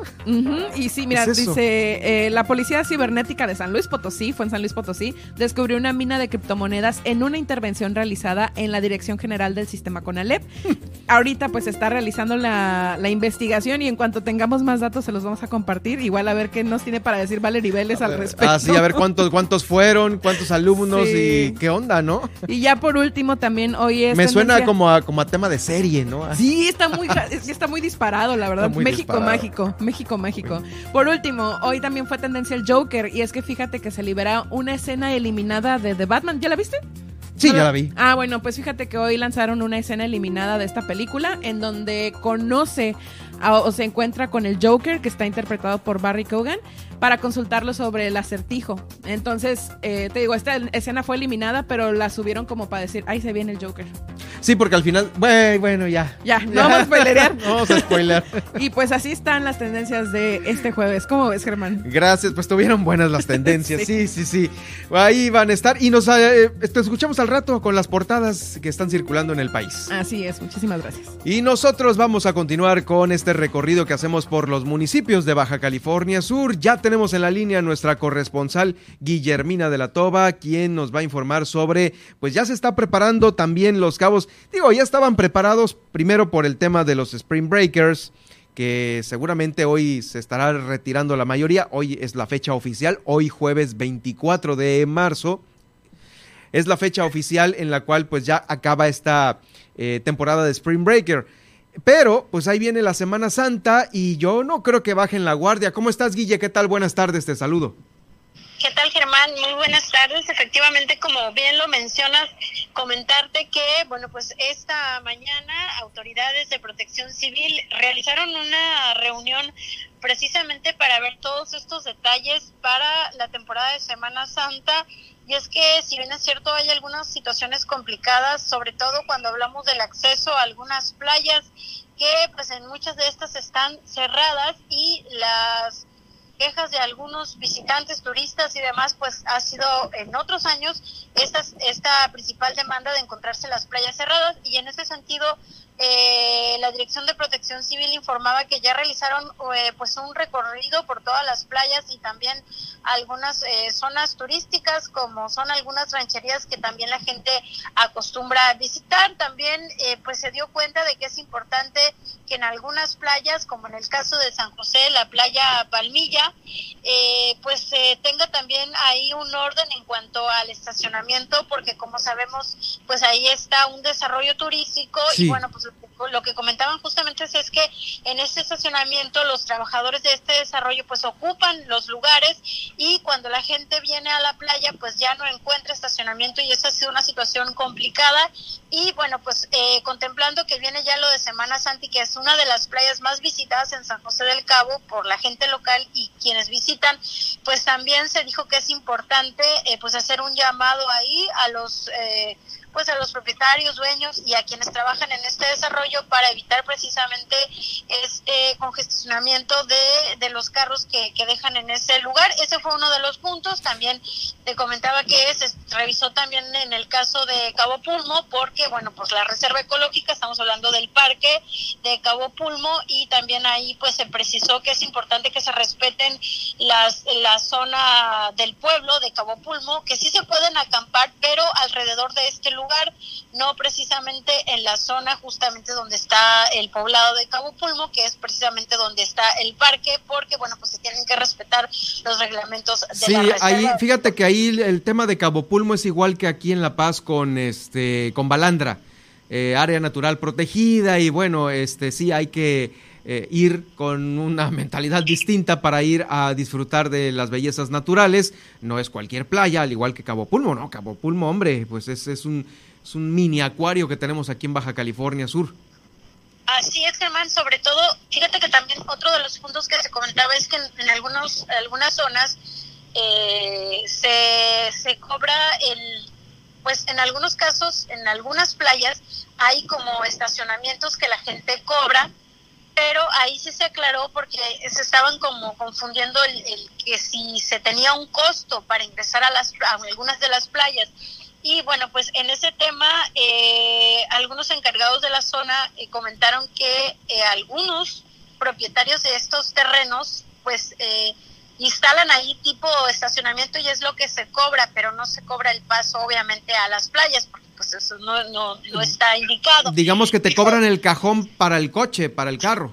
Así es el estacionamiento y todos estos detalles son los que se estuvieron este pues llevando a la mesa porque bueno pues eh, el, el, operativo de Semana Santa estaría arrancando el próximo 8 de abril y bueno pues ya se están afinando todos los detalles para eh, se acordó de hecho una reunión el próximo jueves 31 de marzo donde ya las diferentes este, dependencias eh, van a pues a dar ya a conocer su estado de fuerza con el que se estaría colaborando. Estuvo también ahí la Guardia Nacional a quien también se le hizo un este puntualización en cuanto al tema de pues eh, vigilar las carreteras sobre todo cuando hablamos de de los altos índices de accidentes automovilísticos, Germán. Ah, eso está bueno lo de la vigilancia en carreteras ahora para Semana Santa, porque ahí sí ya hay más tráfico y movilidad entre La Paz y Los Cabos, porque los nacionales son quienes más nos visitan y no tanto el, el tema de Spring Break, que sí, pues hay prácticamente Spring Break, 45 mil visitantes y se estiman más o menos unos 40 mil también visitantes, pero ya nacionales, que sí,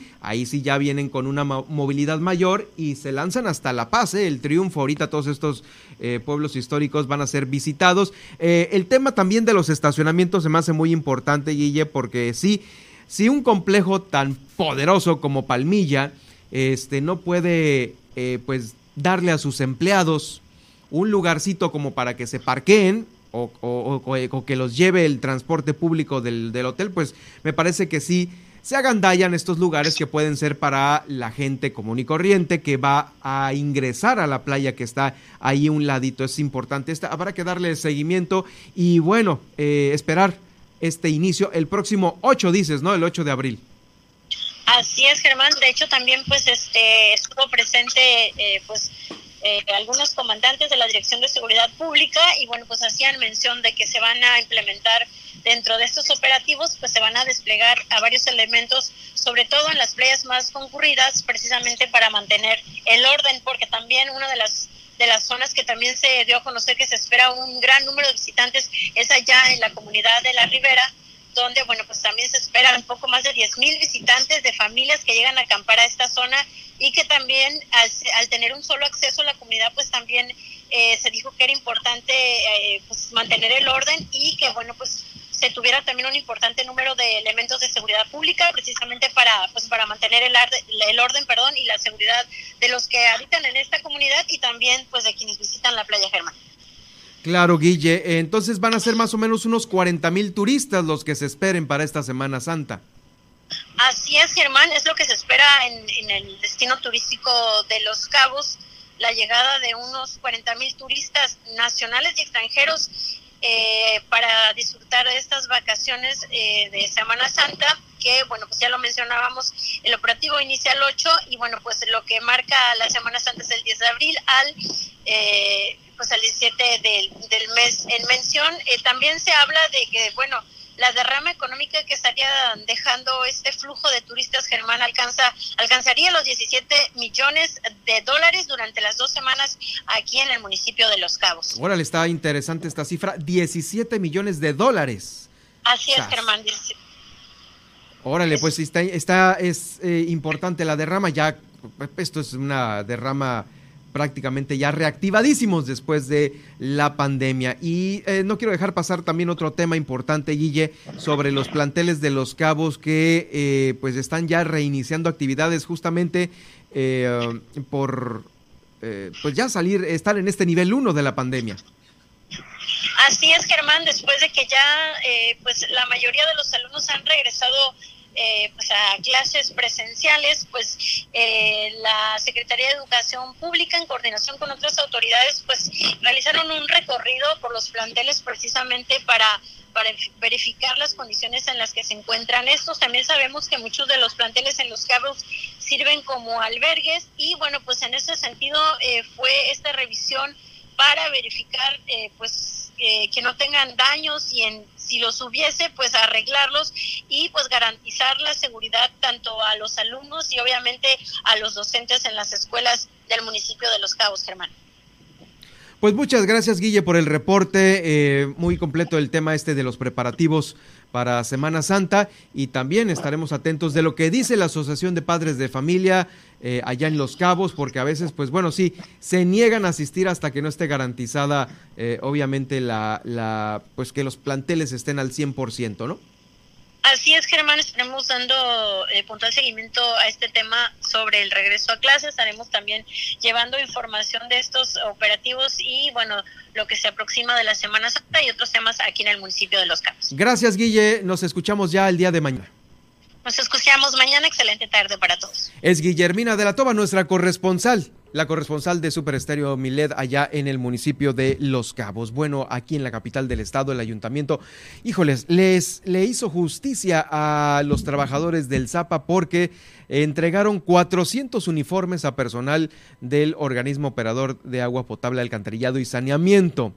Esto pues viene a reforzar en mucho la labor que realizan día a día el uniforme siempre para ellos es algo muy importante, especial, porque el trabajar a veces en, las áreas de campo, en, pues no sé, en, escarbar para una tubería, en arreglar en algún alcantarillado, pues ahora sí que no cualquier ropa aguanta y debe de ser ropa eh, justamente apegada a la norma para realizar estos trabajos importantes. Bueno, pues se, realiza, se entregaron 400 uniformes en este evento son principalmente para quienes realizan funciones operativas en las áreas de servicios generales, lecturistas, limitadores, para quienes trabajan en la planta de tratamiento y en la dirección operativa de los sectores, entre los más importantes, ya sabe, eh, camisas, pantalones, gorras, eh, todo esto que viene a reforzar su labor. Bueno, 400 uniformes entregados a el personal de Zapa. Es más información sobre lo que sucede aquí en la ciudad de La Paz. Hecho lamentable, hecho lamentable el que, pues a través de una eh, denuncia, se supo que un hombre amenazaba a su hijo con un cuchillo y se presume que también este pequeño habría sido demasiado pequeño. No sé, a lo mejor alguna situación ahí eh, psicológica trajera el, papá o bajo el influjo de, alguna droga, pero pues el amenazar a un menor de edad eh, con un cuchillo, créame que no es algo que esté muy bien en la cabeza de este hombre. Se recibió un reporte en la central a través de radio y ahí lo, acudieron los policías a este lugar de los donde ocurrieron estos hechos, ubicados en la colonia Camino Real, entre las calles Turquesa y Lilia. Eh, según algunos informes preliminares, al interior de este domicilio se encontraba este padre, este infante, en una actitud completamente agresiva. Se identificó a la madre como Osiris N de 22 años, también una mujer sumamente joven quien reportó esta situación a las autoridades y a su vez les dio acceso. Una vez ya en este lugar aseguraron todo, procedieron a dialogar con el hombre eh, y revisar que tanto este pequeño y su mamá pues no tuvieran alguna eh, lesión que les pudo haber ocasionado esta, esta persona. En este caso, híjoles, como le digo, es, información lamentable, el papá de este menor de edad. Bueno, fueron trasladados tanto la madre y el menor al domicilio de la abuela, quien se identificó también como Gabriela N. Y bueno, esta es eh, eh, una denuncia que es muy triste, muy lamentable. Eh, la generó el portal Noticias La Paz. Y pues bueno, es lo que también las autoridades comentan en relación a la estadística, lo que está ocurriendo aquí en Baja California Sur sobre la violencia familiar. ¿A, qué nivel no estará la violencia que un padre amenaza a un menor de edad con un cuchillo? Imagínense, en un domicilio. Así de eh, mal están las cosas eh, sobre lo que ocurre aquí Dentro de las familias, no es otra cosa, y lo digo así claro y derecho, dentro de las familias de Baja California Sur, ¿eh? le cuesta a quien le cueste escucharlo, es la realidad. Vamos a más información porque tras eh, este hallazgo de este cuerpo que estaba flotando allá en Loreto, frente a la isla del Carmen, el procurador de justicia del estado, Daniel de la Rosa Naya, dijo que se está trabajando en la identificación eh, de este cuerpo, pero todo parece indicar que se trata de este extranjero extraviado. Él era propietario de la embarcación de Cat, que fue abandonada en una playa loretana. Estamos trabajando en las pruebas periciales respectivas a la genética, sin embargo, todos los indicios indican, así lo dijo, eh, que se trata de el señor, o sea, del extranjero, inclusive por la vestimenta, por la complexión, por todas las características de la persona, pues bueno, declaró que este funcionario, este, pues bueno, ya eh, indica que todo va sobre ese sentido. Este cuerpo fue localizado al mediodía del el pasado lunes.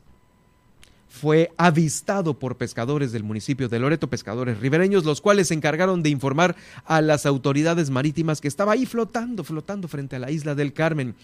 Familiares eh, de, esta, de este extranjero se apersonaron en Loreto y a ellos se les estará entregando, o, si no es que ya se les entregó, este catamarán que estaba abandonado ahí en, en, este, en este lugar. El procurador Daniel de la Rosa Anaya explicó que la causa de la muerte se determinó por un infarto fulminante producto de una descompensación y al realizar, la, al realizar una actividad acuática. Ese fue el tema estaba buceando y eh, pues se realizó esta descompensación. Ya está determinada la causa de la muerte, es una causa determinada oficial en este infarto fulminante que le provocó también a este extranjero una hemorragia.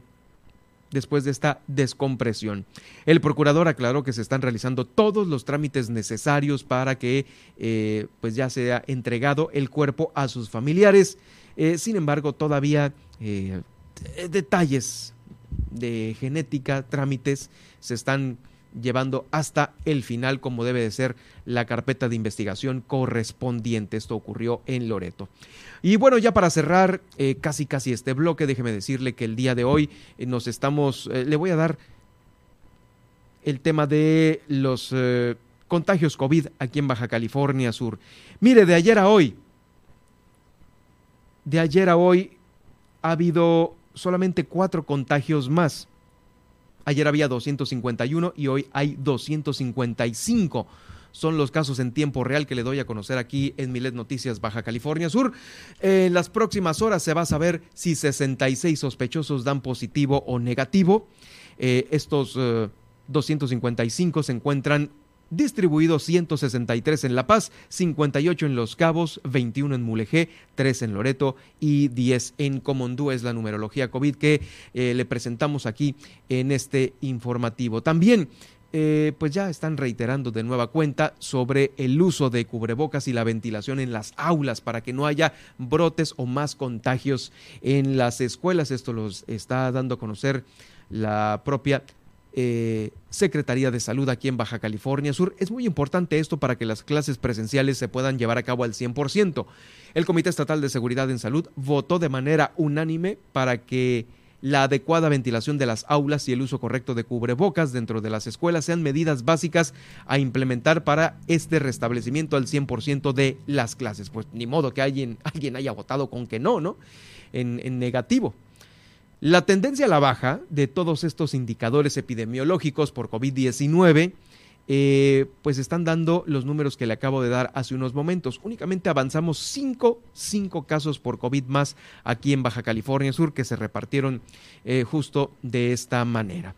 Bueno, con esto pues nos vamos a ir a una muy breve pausa porque eh, ya anda por aquí en el estudio Pilar de Luna con el tema del día de hoy, pero también tenemos más cosas. ¿Qué tenemos regresando después de la pausa, Nadia?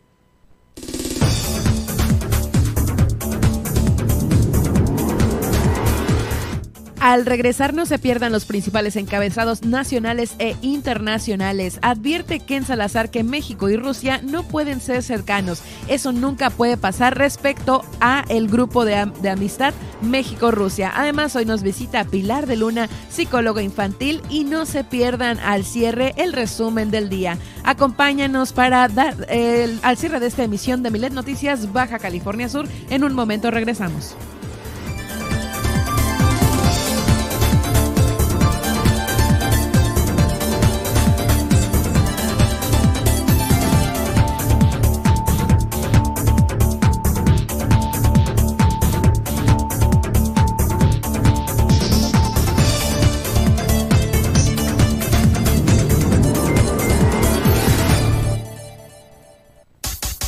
Estas son las noticias de Baja California Sur en Milet Noticias. En un momento regresamos. Que tu denuncia se escuche a través de Milet Noticias Baja California Sur. Desde ahora ponemos a tu disposición el 612-205-7777 para que denuncies y nos des tu opinión sobre los hechos que ocurren en tu ciudad. Escríbenos a través de WhatsApp al 612-205-7777 y haz que tu opinión se escuche a través de Milet Noticias Baja California Sur.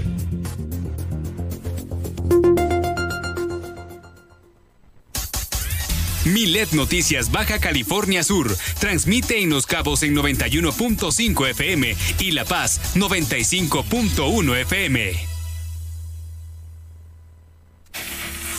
En el 95.1 FM de La Paz y 91.5 en Los Cabos, Milet Noticias Baja California Sur. La información más importante del estado, México y el mundo con Germán Medrano, de lunes a viernes a las 2 de la tarde. Milet Noticias Baja California Sur.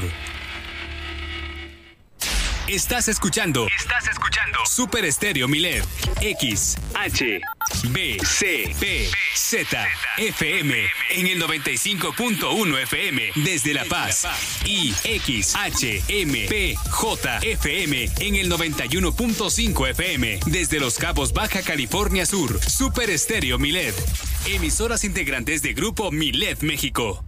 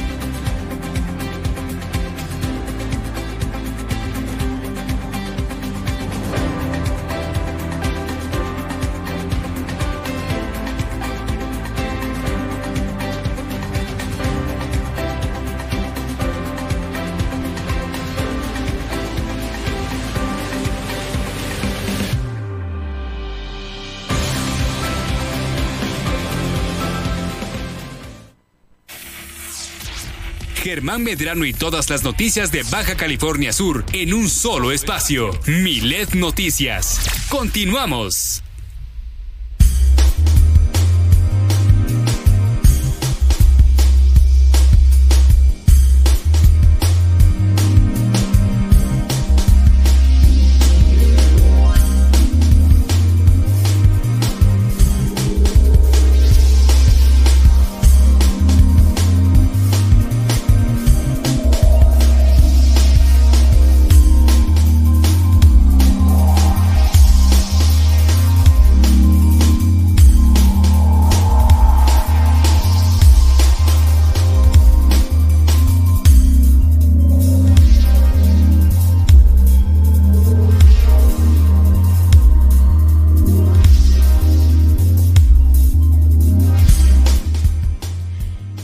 Estamos de regreso. Vamos para iniciar con las principales portadas de los diarios nacionales e internacionales. Iniciamos con Diario Milet México en su versión impresa y es que aprueban diputados la ley Ingrid que se aplicará hasta 10 años de cárcel por, filtrar información. La Cámara de Diputados aprobó este miércoles la ley Ingrid para castigar a los funcionarios que difundan contenido no autorizado y es que en contexto hace poco más de dos años agentes de la Fiscalía General de la Justicia de la Ciudad de México filtraron las fotos del cuerpo de Ingrid Escamilla, la joven víctima de feminicidio, cuyo caso fue ampliamente difundido en redes sociales durante febrero de 2020. Ante esto, finalmente se aprobó dicha ley con 470 votos a favor y cero en contra y ninguna abstención. Esta ley eh, va a reformar el artículo 225 del Código Penal Federal que impondrá de 4 a 10 años de prisión y multas de 100 a 150 días a los servidores públicos que difundan imágenes, videos e información relacionadas con un procedimiento penal. Esta ley fue promovida por las diputadas Laura Imelda Pérez de Morena y Ana María Valderas del PAN en octubre de 2021. Aunque fue aprobada por el Pleno de la Cámara de Diputados, pues también se va a definir y se va a avalar por el Senado. Eh, eh, con esta legislación, pues se busca penalizar la revictimización que se produce a través de los servidores públicos al emitir información no autorizada. Encuentra esta y más información en milet.com, donde además podrás consultar la versión PDF de nuestro diario impreso. Grupo Milet también llega a través de sus 28 frecuencias radiofónicas a 17 estados de la República Mexicana y a Las Vegas, Oklahoma y San Antonio, Texas en Estados Unidos. Ahora vamos con el Universal y es que advierte Ken Salazar que México y Rusia no pueden ser cercanos. Eso nunca puede pasar. El embajador de los Estados Unidos en México dijo que se tiene que estar en solidaridad con Ucrania y en contra de Rusia. Así externó su preocupación también por la reforma eléctrica. Y es que al participar en la instalación del Grupo de Amistad México-Estados Unidos, advirtió que la relación entre nuestro país y Rusia no puede ser cercana luego de que este miércoles también quedó instalado el Grupo de Amistad México-Rusia. El funcionario norteamericano sostuvo que cuando alguien ataca a la familia, se une la familia, así que tenemos que hacer lo mismo. Y en otros temas también externó su preocupación por la reforma eléctrica que, gesta, que, se, se gesta en la Cámara de Diputados. Dice que México y Estados Unidos requerirán un marco legal que refuerce la relación bilateral a través del impulso de las energías renovables. Ahora vamos con el Excelsior y es que Sandra Cuevas llegó ya a un acuerdo con los policías y esta tarde ofreció una disculpa pública. La alcaldesa de Cuauhtémoc en Ciudad de México llegó a un acuerdo reparatorio con estos policías, eh, los cuales agredió, ¿no? Para lo cual pues debió cumplir con un par de requisitos y justamente en la audiencia que se celebró esta mañana en el reclusorio norte, la servidora pública reconoció que los hechos ocurrieron tal y como el ministro público lo acreditó por lo que la imputada deberá pagar el costo de un radio de transmisión y de un celular, el cual le quitó a estos policías. Además, pues dice en su disculpa, me disculpo pero no reconozco los hechos y me disculpo de corazón con la ciudadanía, con mi partido y por este trago amargo también me disculpo de corazón con Eduardo, Faustino y Marco. Eh, que son los, los policías afectados, pues a los que ejerció, contra los que ejerció su abuso de poder. Y bueno, pues digamos que ya quedó de cierta forma libre y se va a reintegrar a su cargo como alcaldesa. Pues mira, no le duró tanto el, haber estado eh, pues peleando esto. Pensamos que iba a acabar pues como una historia más ahí. Sí, ¿no? Solo acabó en la disculpa que incluso, o sea, públicamente dice que no lo acepta del todo, pero que bueno, ahí está. Y aparte, pues se le tendrá que pagar una, unos, una, pues como, ¿cómo se dice cuando? Bueno, deberá pagar 30 mil pesos a cada una de las víctimas, que en este ah, caso son los policías, ¿no? Como una retribución. Ahora vamos con Milenio y es que fíjense que hayan, hayan o encuentran ganado pura sangre y de alta genética en el rancho del Bronco. Esto pues así lo indicó Samuel García, que pues eh, se tendrá que investigar, o más bien se va a investigar si esto es producto de riqueza ilícita durante su mandato. A la casa, bueno, o al rancho donde habitaba el expresidente le llamó el Palacio Rosa y dice que esta, mm, eh, mansión. esta mansión tiene un costo al menos de 25 millones de pesos y pues estará buscando, investigando de dónde viene toda esa riqueza y si es ilícita, porque sí, te digo, pues encontraron este ganado, además de caballos, pura sangre y pues todos los lujos habidos y por haber y pues a ver qué, en qué resulta todo esto, ¿no? Y por último, en las noticias internacionales, pues Biden pidió expulsar a Rusia del G20, esto a través de una conferencia que se celebró el jueves en Bruselas, hoy, y luego de una serie de, reuniones urgentes con la OTAN sobre la invasión de Rusia a Ucrania, la cual ya cumplió hoy un mes, y pues dice que si algunas otras naciones perdón, se oponen ante esto, pues eh, Estados Unidos hablará con Ucrania pues para persuadirlos ¿no? de que se saque a Rusia de la G20, el cual es un foro intergubernamental de 19 países y la e Unión Europea que aborda pues muchos temas de relevancia mundial. otra vez están en lo mismo, ¿no? En lo mismo de toda la vida. Todos los días es darle vueltas al mismo asunto y mientras pues muere muchísima gente, ¿no? Híjoles, pues bueno, ahí la, nota obviamente este hoy en los noticieros de noche los amigos de Rusia, los amigos de Estados Unidos. Sí, un versus de, ¿no? Sí, caray. Híjoles, pues a ver qué, qué reacciones haya sobre este tema. Gracias, Nadia. Nos escuchamos ahorita en, un, en unos momentos más en el resumen.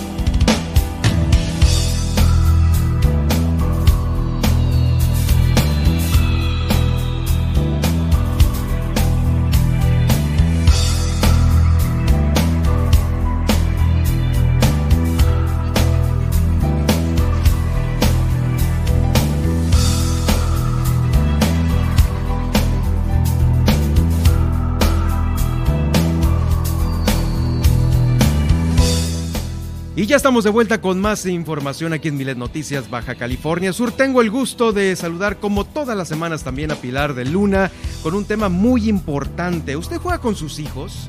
¿O cuando usted era pequeño, jugaban con, con, usted sus padres? Porque esto es algo muy importante que puede repercutir en muchas actitudes y en muchos comportamientos de hoy en día. Y por ello, Pilar de Luna, nuestra psicóloga de cabecera, nos da eh, este tema el día de hoy, la importancia del juego en familia. ¿Cómo estás, Pilar? Es un gusto saludarte como todas las semanas. Hola, Germán. Buenas tardes. Muy bien, muchas gracias. ¿Jugaban contigo tus papás de pequeña? Fíjate que casi no, ¿eh? Casi no. Lo que hacíamos, Yo creo que es común entre todos nosotros de que no era algo recurrente. No era muy común, a los papás no se les hablaba antes acerca de la importancia de jugar con sus hijos. Mm, por ahí mi mamá lo que hacía era que dibujaba con nosotras, pero realmente que se sentaran a jugar, por ejemplo, a las Barbies o no sé, armar cosas, mm, casi no, casi no pasaba. Y ahora se sabe y se recomienda a los papás jugar con sus hijos.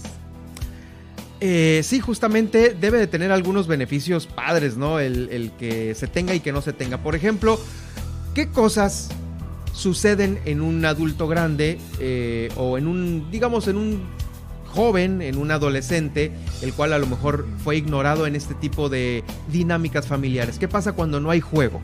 Mira, aquí lo, lo importante es entender que el juego es como el lenguaje del niño es por medio del cual el niño puede desenvolverse, puede ser creativo y cuando nosotros como adultos nos bajamos al nivel del niño, ¿qué quiere decir? Me siento literalmente a jugar con él a lo que mi hijo quiera. Entonces mi hijo se siente que es importante para mí y que para lo que él es importante, para mí también lo es. Es como adentrarte al mundo del niño. Entonces, al nosotros tomarnos un tiempo que pues se llama tiempo de calidad, ¿no? Al darnos este tiempo para jugar con ellos, para ser creativos junto, junto con ellos, seguir la fantasía del juego, pues les estamos enviando ese mensaje, ¿no? Para mí es importante lo que para ti es importante.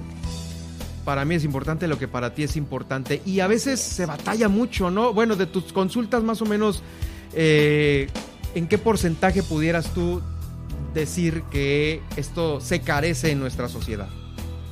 Híjole, yo creo, yo creo que un, no sé, un 10% juega con sus hijos de la manera en la que se recomienda. Y un 90% no. Y un 90% no. No estoy diciendo que no jueguen con ellos, pero no de la manera en la que se recomienda según las teorías que hay de juego vamos a ver cómo, sería la dosis entonces, por llamarlo de alguna manera. Ok, el tipo de juego que yo recomiendo, hay muchos tipos de juego, ¿no? Por ejemplo, en las escuelas utilizan el juego didáctico, que por medio del juego le enseñan a los niños a sumar, a leer, etcétera. Pero en familia, lo que yo recomiendo eh, y que pues se recomienda, ¿no? Para poder fortalecer el vínculo entre padres e hijos es el juego libre.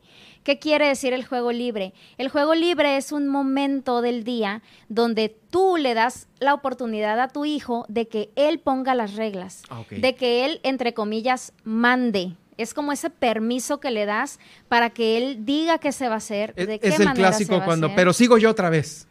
Claro. Que, te dicen los, los niños, ¿no? A veces, no, pero yo voy otra vez porque tú perdiste o, no pusiste bien la ficha, una cosa así. ¿no? Claro, los niños quieren aprovechar el juego para que se haga lo que, lo que ellos, lo que ellos quieren, lo que a ellos les divierte. Y ellos están acostumbrados a todo el día recibir órdenes, están acostumbrados a todo el día seguir instrucciones de papá y mamá, y ellos se amoldan a la agenda, al horario de los padres. Cuando le preguntamos a los papás, oye, este, pues, ¿qué hiciste con tu hijo el fin de semana? No, hicimos muchas cosas, me acompañó a la casa de mi, de mi hermana, fuimos a pagar los recibos, fuimos al mandado, y ahí es donde yo les digo a los papás, a ver, él te acompañó a ti a cosas que para ti son importantes. Ajá, son cosas de adultos. Claro, cosas de adultos. Y sí, lo pasaste con él porque te acompañó contigo, a lo mejor iban platicando mientras en el carro, pero ¿en qué actividades tú te involucras?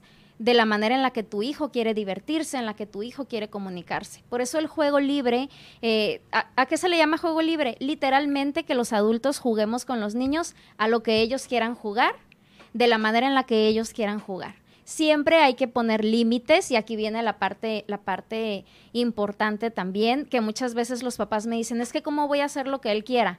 Dentro del juego libre se ponen límites. Vamos a establecer límites, por ejemplo, de tiempo. Vamos a jugar ahora media hora a lo que tú quieras. Cuando terminemos de jugar, mm. vamos a guardar los juguetes. Son límites que se ponen, pero siempre respetando la creatividad del niño, eh, la fantasía del niño. Claro, eh, a veces es difícil que alguien, pues de una edad mayor, se baje, ¿no? Se baje. El hecho de cuando nosotros decimos, es que te tienes que bajar eh, al nivel del niño, híjoles, seguramente va a ser muy difícil para muchos papás, ¿no? Que a lo mejor los ves en una terapia y no saben ni, ni qué palabra pronunciar, ¿no? Es difícil al principio para algunos, pero créeme que terminan muy contentos siempre desde la primera sesión porque se dan cuenta incluso hasta de habilidades que sus hijos tienen que ellos no habían notado. ¿Por qué? Porque al dejarle al niño ser libre, pues el niño tiene la oportunidad de crear. Entonces, eh, incluso niños con alguna condición, como por ejemplo el autismo, eh, que muchas veces creemos que tienen ciertas limitaciones en cuanto al aprendizaje, eh, he tenido pacientes con esta condición que sus mamás me dicen, ¿sabes qué? Yo no, yo no creía que mi hijo pudiera hacer una torre con legos, por ejemplo, porque nunca habíamos jugado así. Entonces yo no sabía que él tenía esa capacidad. Entonces el juego te ayuda también a conocer más a tu hijo. Em, obviamente la confianza y eh, lo extrovertido que puede llegar a ser un niño introvertido se acrecentan de una velocidad muy rápida, ¿no? Bueno, no, no tan rápida, pero sí hay una apertura. Claro, eh, beneficia muchísimo el, el, hecho de que un papá se siente a jugar con su niño. Eh, cuando hablamos de juego libre, hablamos de contacto visual, contacto físico, eh, hablamos de que están platicando, entonces todo esto le da al niño esta seguridad y eh, pues como te decía al principio, le hace, le hace creer que tiene un valor. Oye, y a veces me imagino que te has tocado, topado con el otro lado de la moneda cuando a lo mejor el papá es más niño que el niño. eso sí me pasa muy seguido. Y que no sigo yo y cállate y te empujan y eh, hay una película así, ¿no? Este de Schwarzenegger será por ahí hay algún, algún título, sí. Me, me, pasa muy seguido que, bueno, siempre al principio se le explica a los papás que el propósito del juego es vincularse con su hijo emocionalmente. Pero a veces, sobre todo en los juegos de mesa o en los rompecabezas, al papá se le olvida que el propósito principal es la relación con su hijo y el papá quiere ganar o el papá se, se concentra tanto en armar el rompecabezas que ya no escucha lo que el niño está diciendo. Entonces, no tuvieron infancia. Son cosas que pasan que hasta son graciosas y en, en, terapia pues lo vemos como parte del proceso, ¿no? Está, está muy, muy interesante cómo... O a veces que los pequeños ponen en orden a los papás, ¿no? Hay de todo. O sea, no, mira, ya lo estás haciendo mal, esto no va así. Porque, pues, obviamente, en nuestro día a día como adultos, pues, no, no, es, no es un juego, ¿no? Claro, claro. Sí, y hay, hay muchos, muchos aprendizajes que los papás rescatan de jugar con sus hijos. Oye, eh, Cualquiera es importante eh, de los tipos de juego, como por ejemplo los juegos de mesa dentro de casa o juegos en el exterior, ¿no? Ya sabes que, bueno, antes se manejaban un chorro de cosas, ¿no? Este, no sé, bicicleta, tamaladas, como se llamaban antes, no sé. Eh, ¿Hay alguna diferencia entre los de juegos de exterior y los de interior?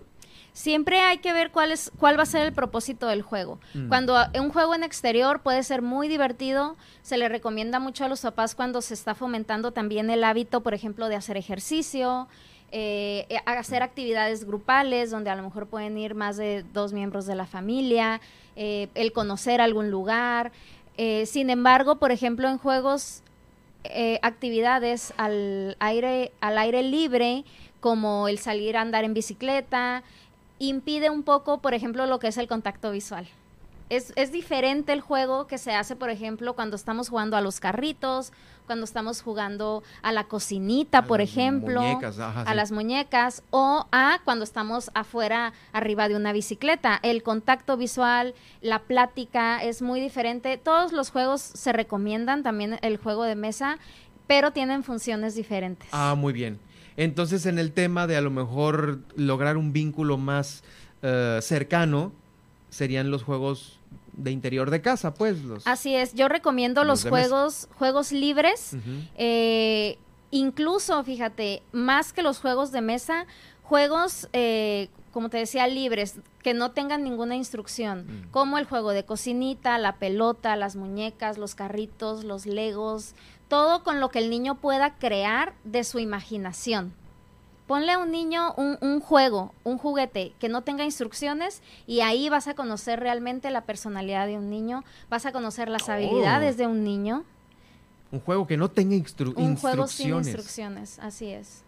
Sí, ahí a veces en el mero momento se, se, se, inventan las instrucciones, ¿no? Que es a veces lo padre, ¿no? Lo, lo, que queda. Claro, es, es el propósito es conocer al niño vincularte con él y que él sepa que para ti es importante. Es bueno a veces en este tipo de juegos el tema de la competencia.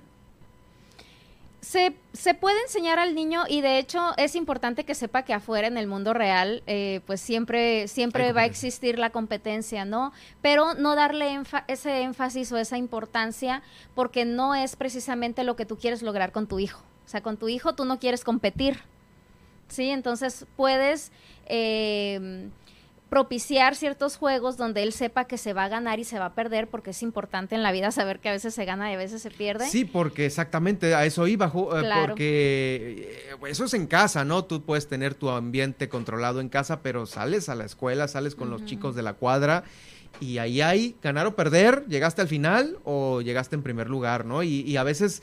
híjoles, el no comprender esto, el perdí, otra vez perdí, otra vez perdí, o sea, o no sé, se, generan a lo mejor muchas situaciones, hasta de decepción, tristeza, no sé. Esta, esta noción de ganar, perder, se genera con, con la con la madurez emocional, mientras, mientras más chico sea un niño, menos capacidad va a tener de tolerar la frustración al perder. Entonces sí es importante que desde chiquitos eh, ellos puedan experimentar eh, pues este tipo, este tipo de, de, pues de experiencias, ¿no? ¿Cómo, cómo, cómo un papá debe de manejar el, el, hecho de que el hijo perdió en algún juego? Ok. Eh, lo que, yo, lo que yo veo que pasa mucho y que recomiendo que, que se trate de evitar son, por ejemplo, las burlas. Son muy, es muy común, eh, como decimos, la carrilla, ¿no? El, el y voy ganando, lero, lero. Entonces, esto lo hacemos jugando, pero al niño esto lo puede, lo puede lastimar, lo puede hacer sentir humillado, frustrar. Es obvio que en un juego de mesa eh, tiene más posibilidades de ganar un adulto que un niño, porque un adulto tiene mayor capacidad cognitiva que un niño. Entonces, si tú como adulta te burlas del niño que está perdiendo, ahí ya no estás haciendo que tu hijo tenga una experiencia positiva con el tema de perder. pero, ¿qué decirle al niño? ¿Qué palabras decirle cuando pierde? Decirle que a veces se gana y a veces se pierde. Así de fácil. Estamos aprendiendo. Este juego es para divertirnos y nos, nos vamos a divertir independientemente de quién gane o quién Sí, porque a veces acaban aguitados, ¿no? Este, yo he perdido, llorando inclusive. Entonces, ¿cómo rescatar ese momento? Claro. Sí, o incluso después de eso es, eh, ¿quieres jugar a algo más? Después de que ya perdió el niño y lloró. Claro, bien, está la, la explicación de que este juego es para divertirnos. perder en otro juego? no, más bien utilizar juegos que no sean de competencia. Por eso se recomiendan los juegos libres. Por eso es el tema de Así juegos es. Y mientras más chiquitos, mejor. ¿Y hasta qué edad puede tener un niño? Bueno, es que no hay edad para el juego, ¿no? Pero este... No hay edad, incluso es un derecho, ¿eh? O sea, uno de los derechos de los niños es jugar. Ándale, derechos al, al, juego, ¿no? Así derechos que vienen desde la ONU. así, es, la ONU tiene como derecho el jugar. Y si es con los padres, pues qué mejor. Pilar de Luna, ¿en dónde te escribimos? ¿En dónde te contactamos? Me pueden encontrar en redes, en Instagram estoy como psicóloga Pilar de Luna y en Facebook como Pilar de Luna Psicología. Ok, muy bien, pues ahí está para todos aquellos papás que quieran eh, pues presentar un caso en lo particular. Ahí están los canales de contacto con Pilar de Luna. Gracias Pilar, como siempre un placer el haberte tenido el día de hoy en el noticiero. Muchas gracias a ti por invitarme. Gracias, nos escuchamos la próxima semana con otro tema importante y mientras tanto me voy al resumen.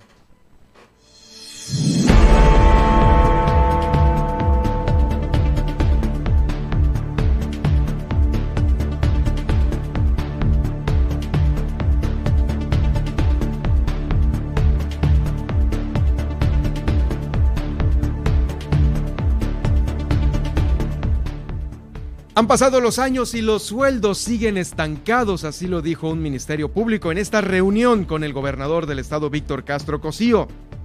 Le pidieron revisar esta situación y a final de mes, del mes estará el gobernador con ellos, pero con quienes ya estuvo fue con los elementos de la Secretaría de Seguridad Pública, con quienes acordó uniformes, equipo y designación de mandos diputados presentarán un proyecto de decreto en el que pretenden que no solamente sea el gobernador de Baja California Sur en turno quien pueda remover al fiscal anticorrupción, sino también los integrantes del Congreso del Estado podrán votar para destituir el, destituirlo del cargo.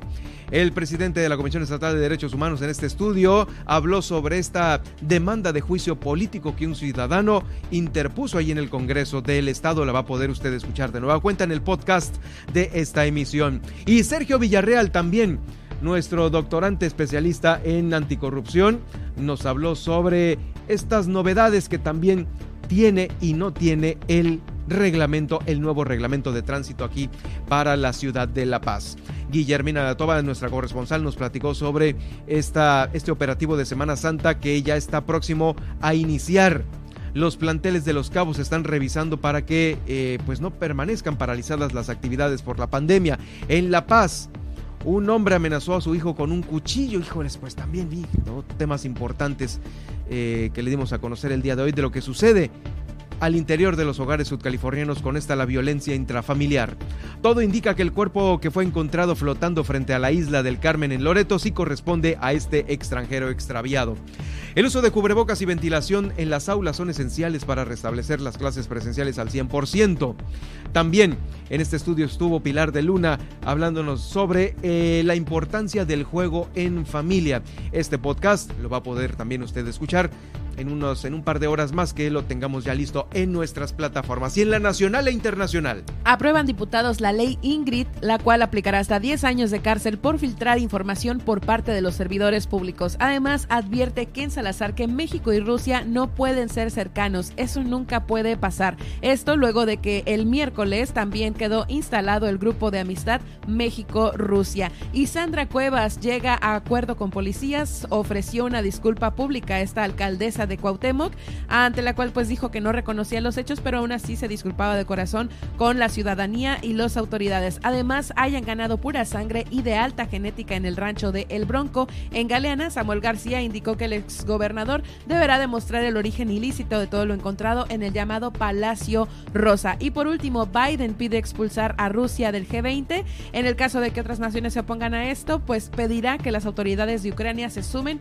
a las conversaciones del grupo. Gracias Nadia. Nos escuchamos el día de mañana con más información que nos tienes preparado y lo invito a usted para que continúe en la programación de Super Estéreo Milet. Yo soy Germán Medrano. Sígame en Twitter en arroba Germán Medrano y también en Facebook en Germán Medrano Nacionales. Que tenga usted un excelente día.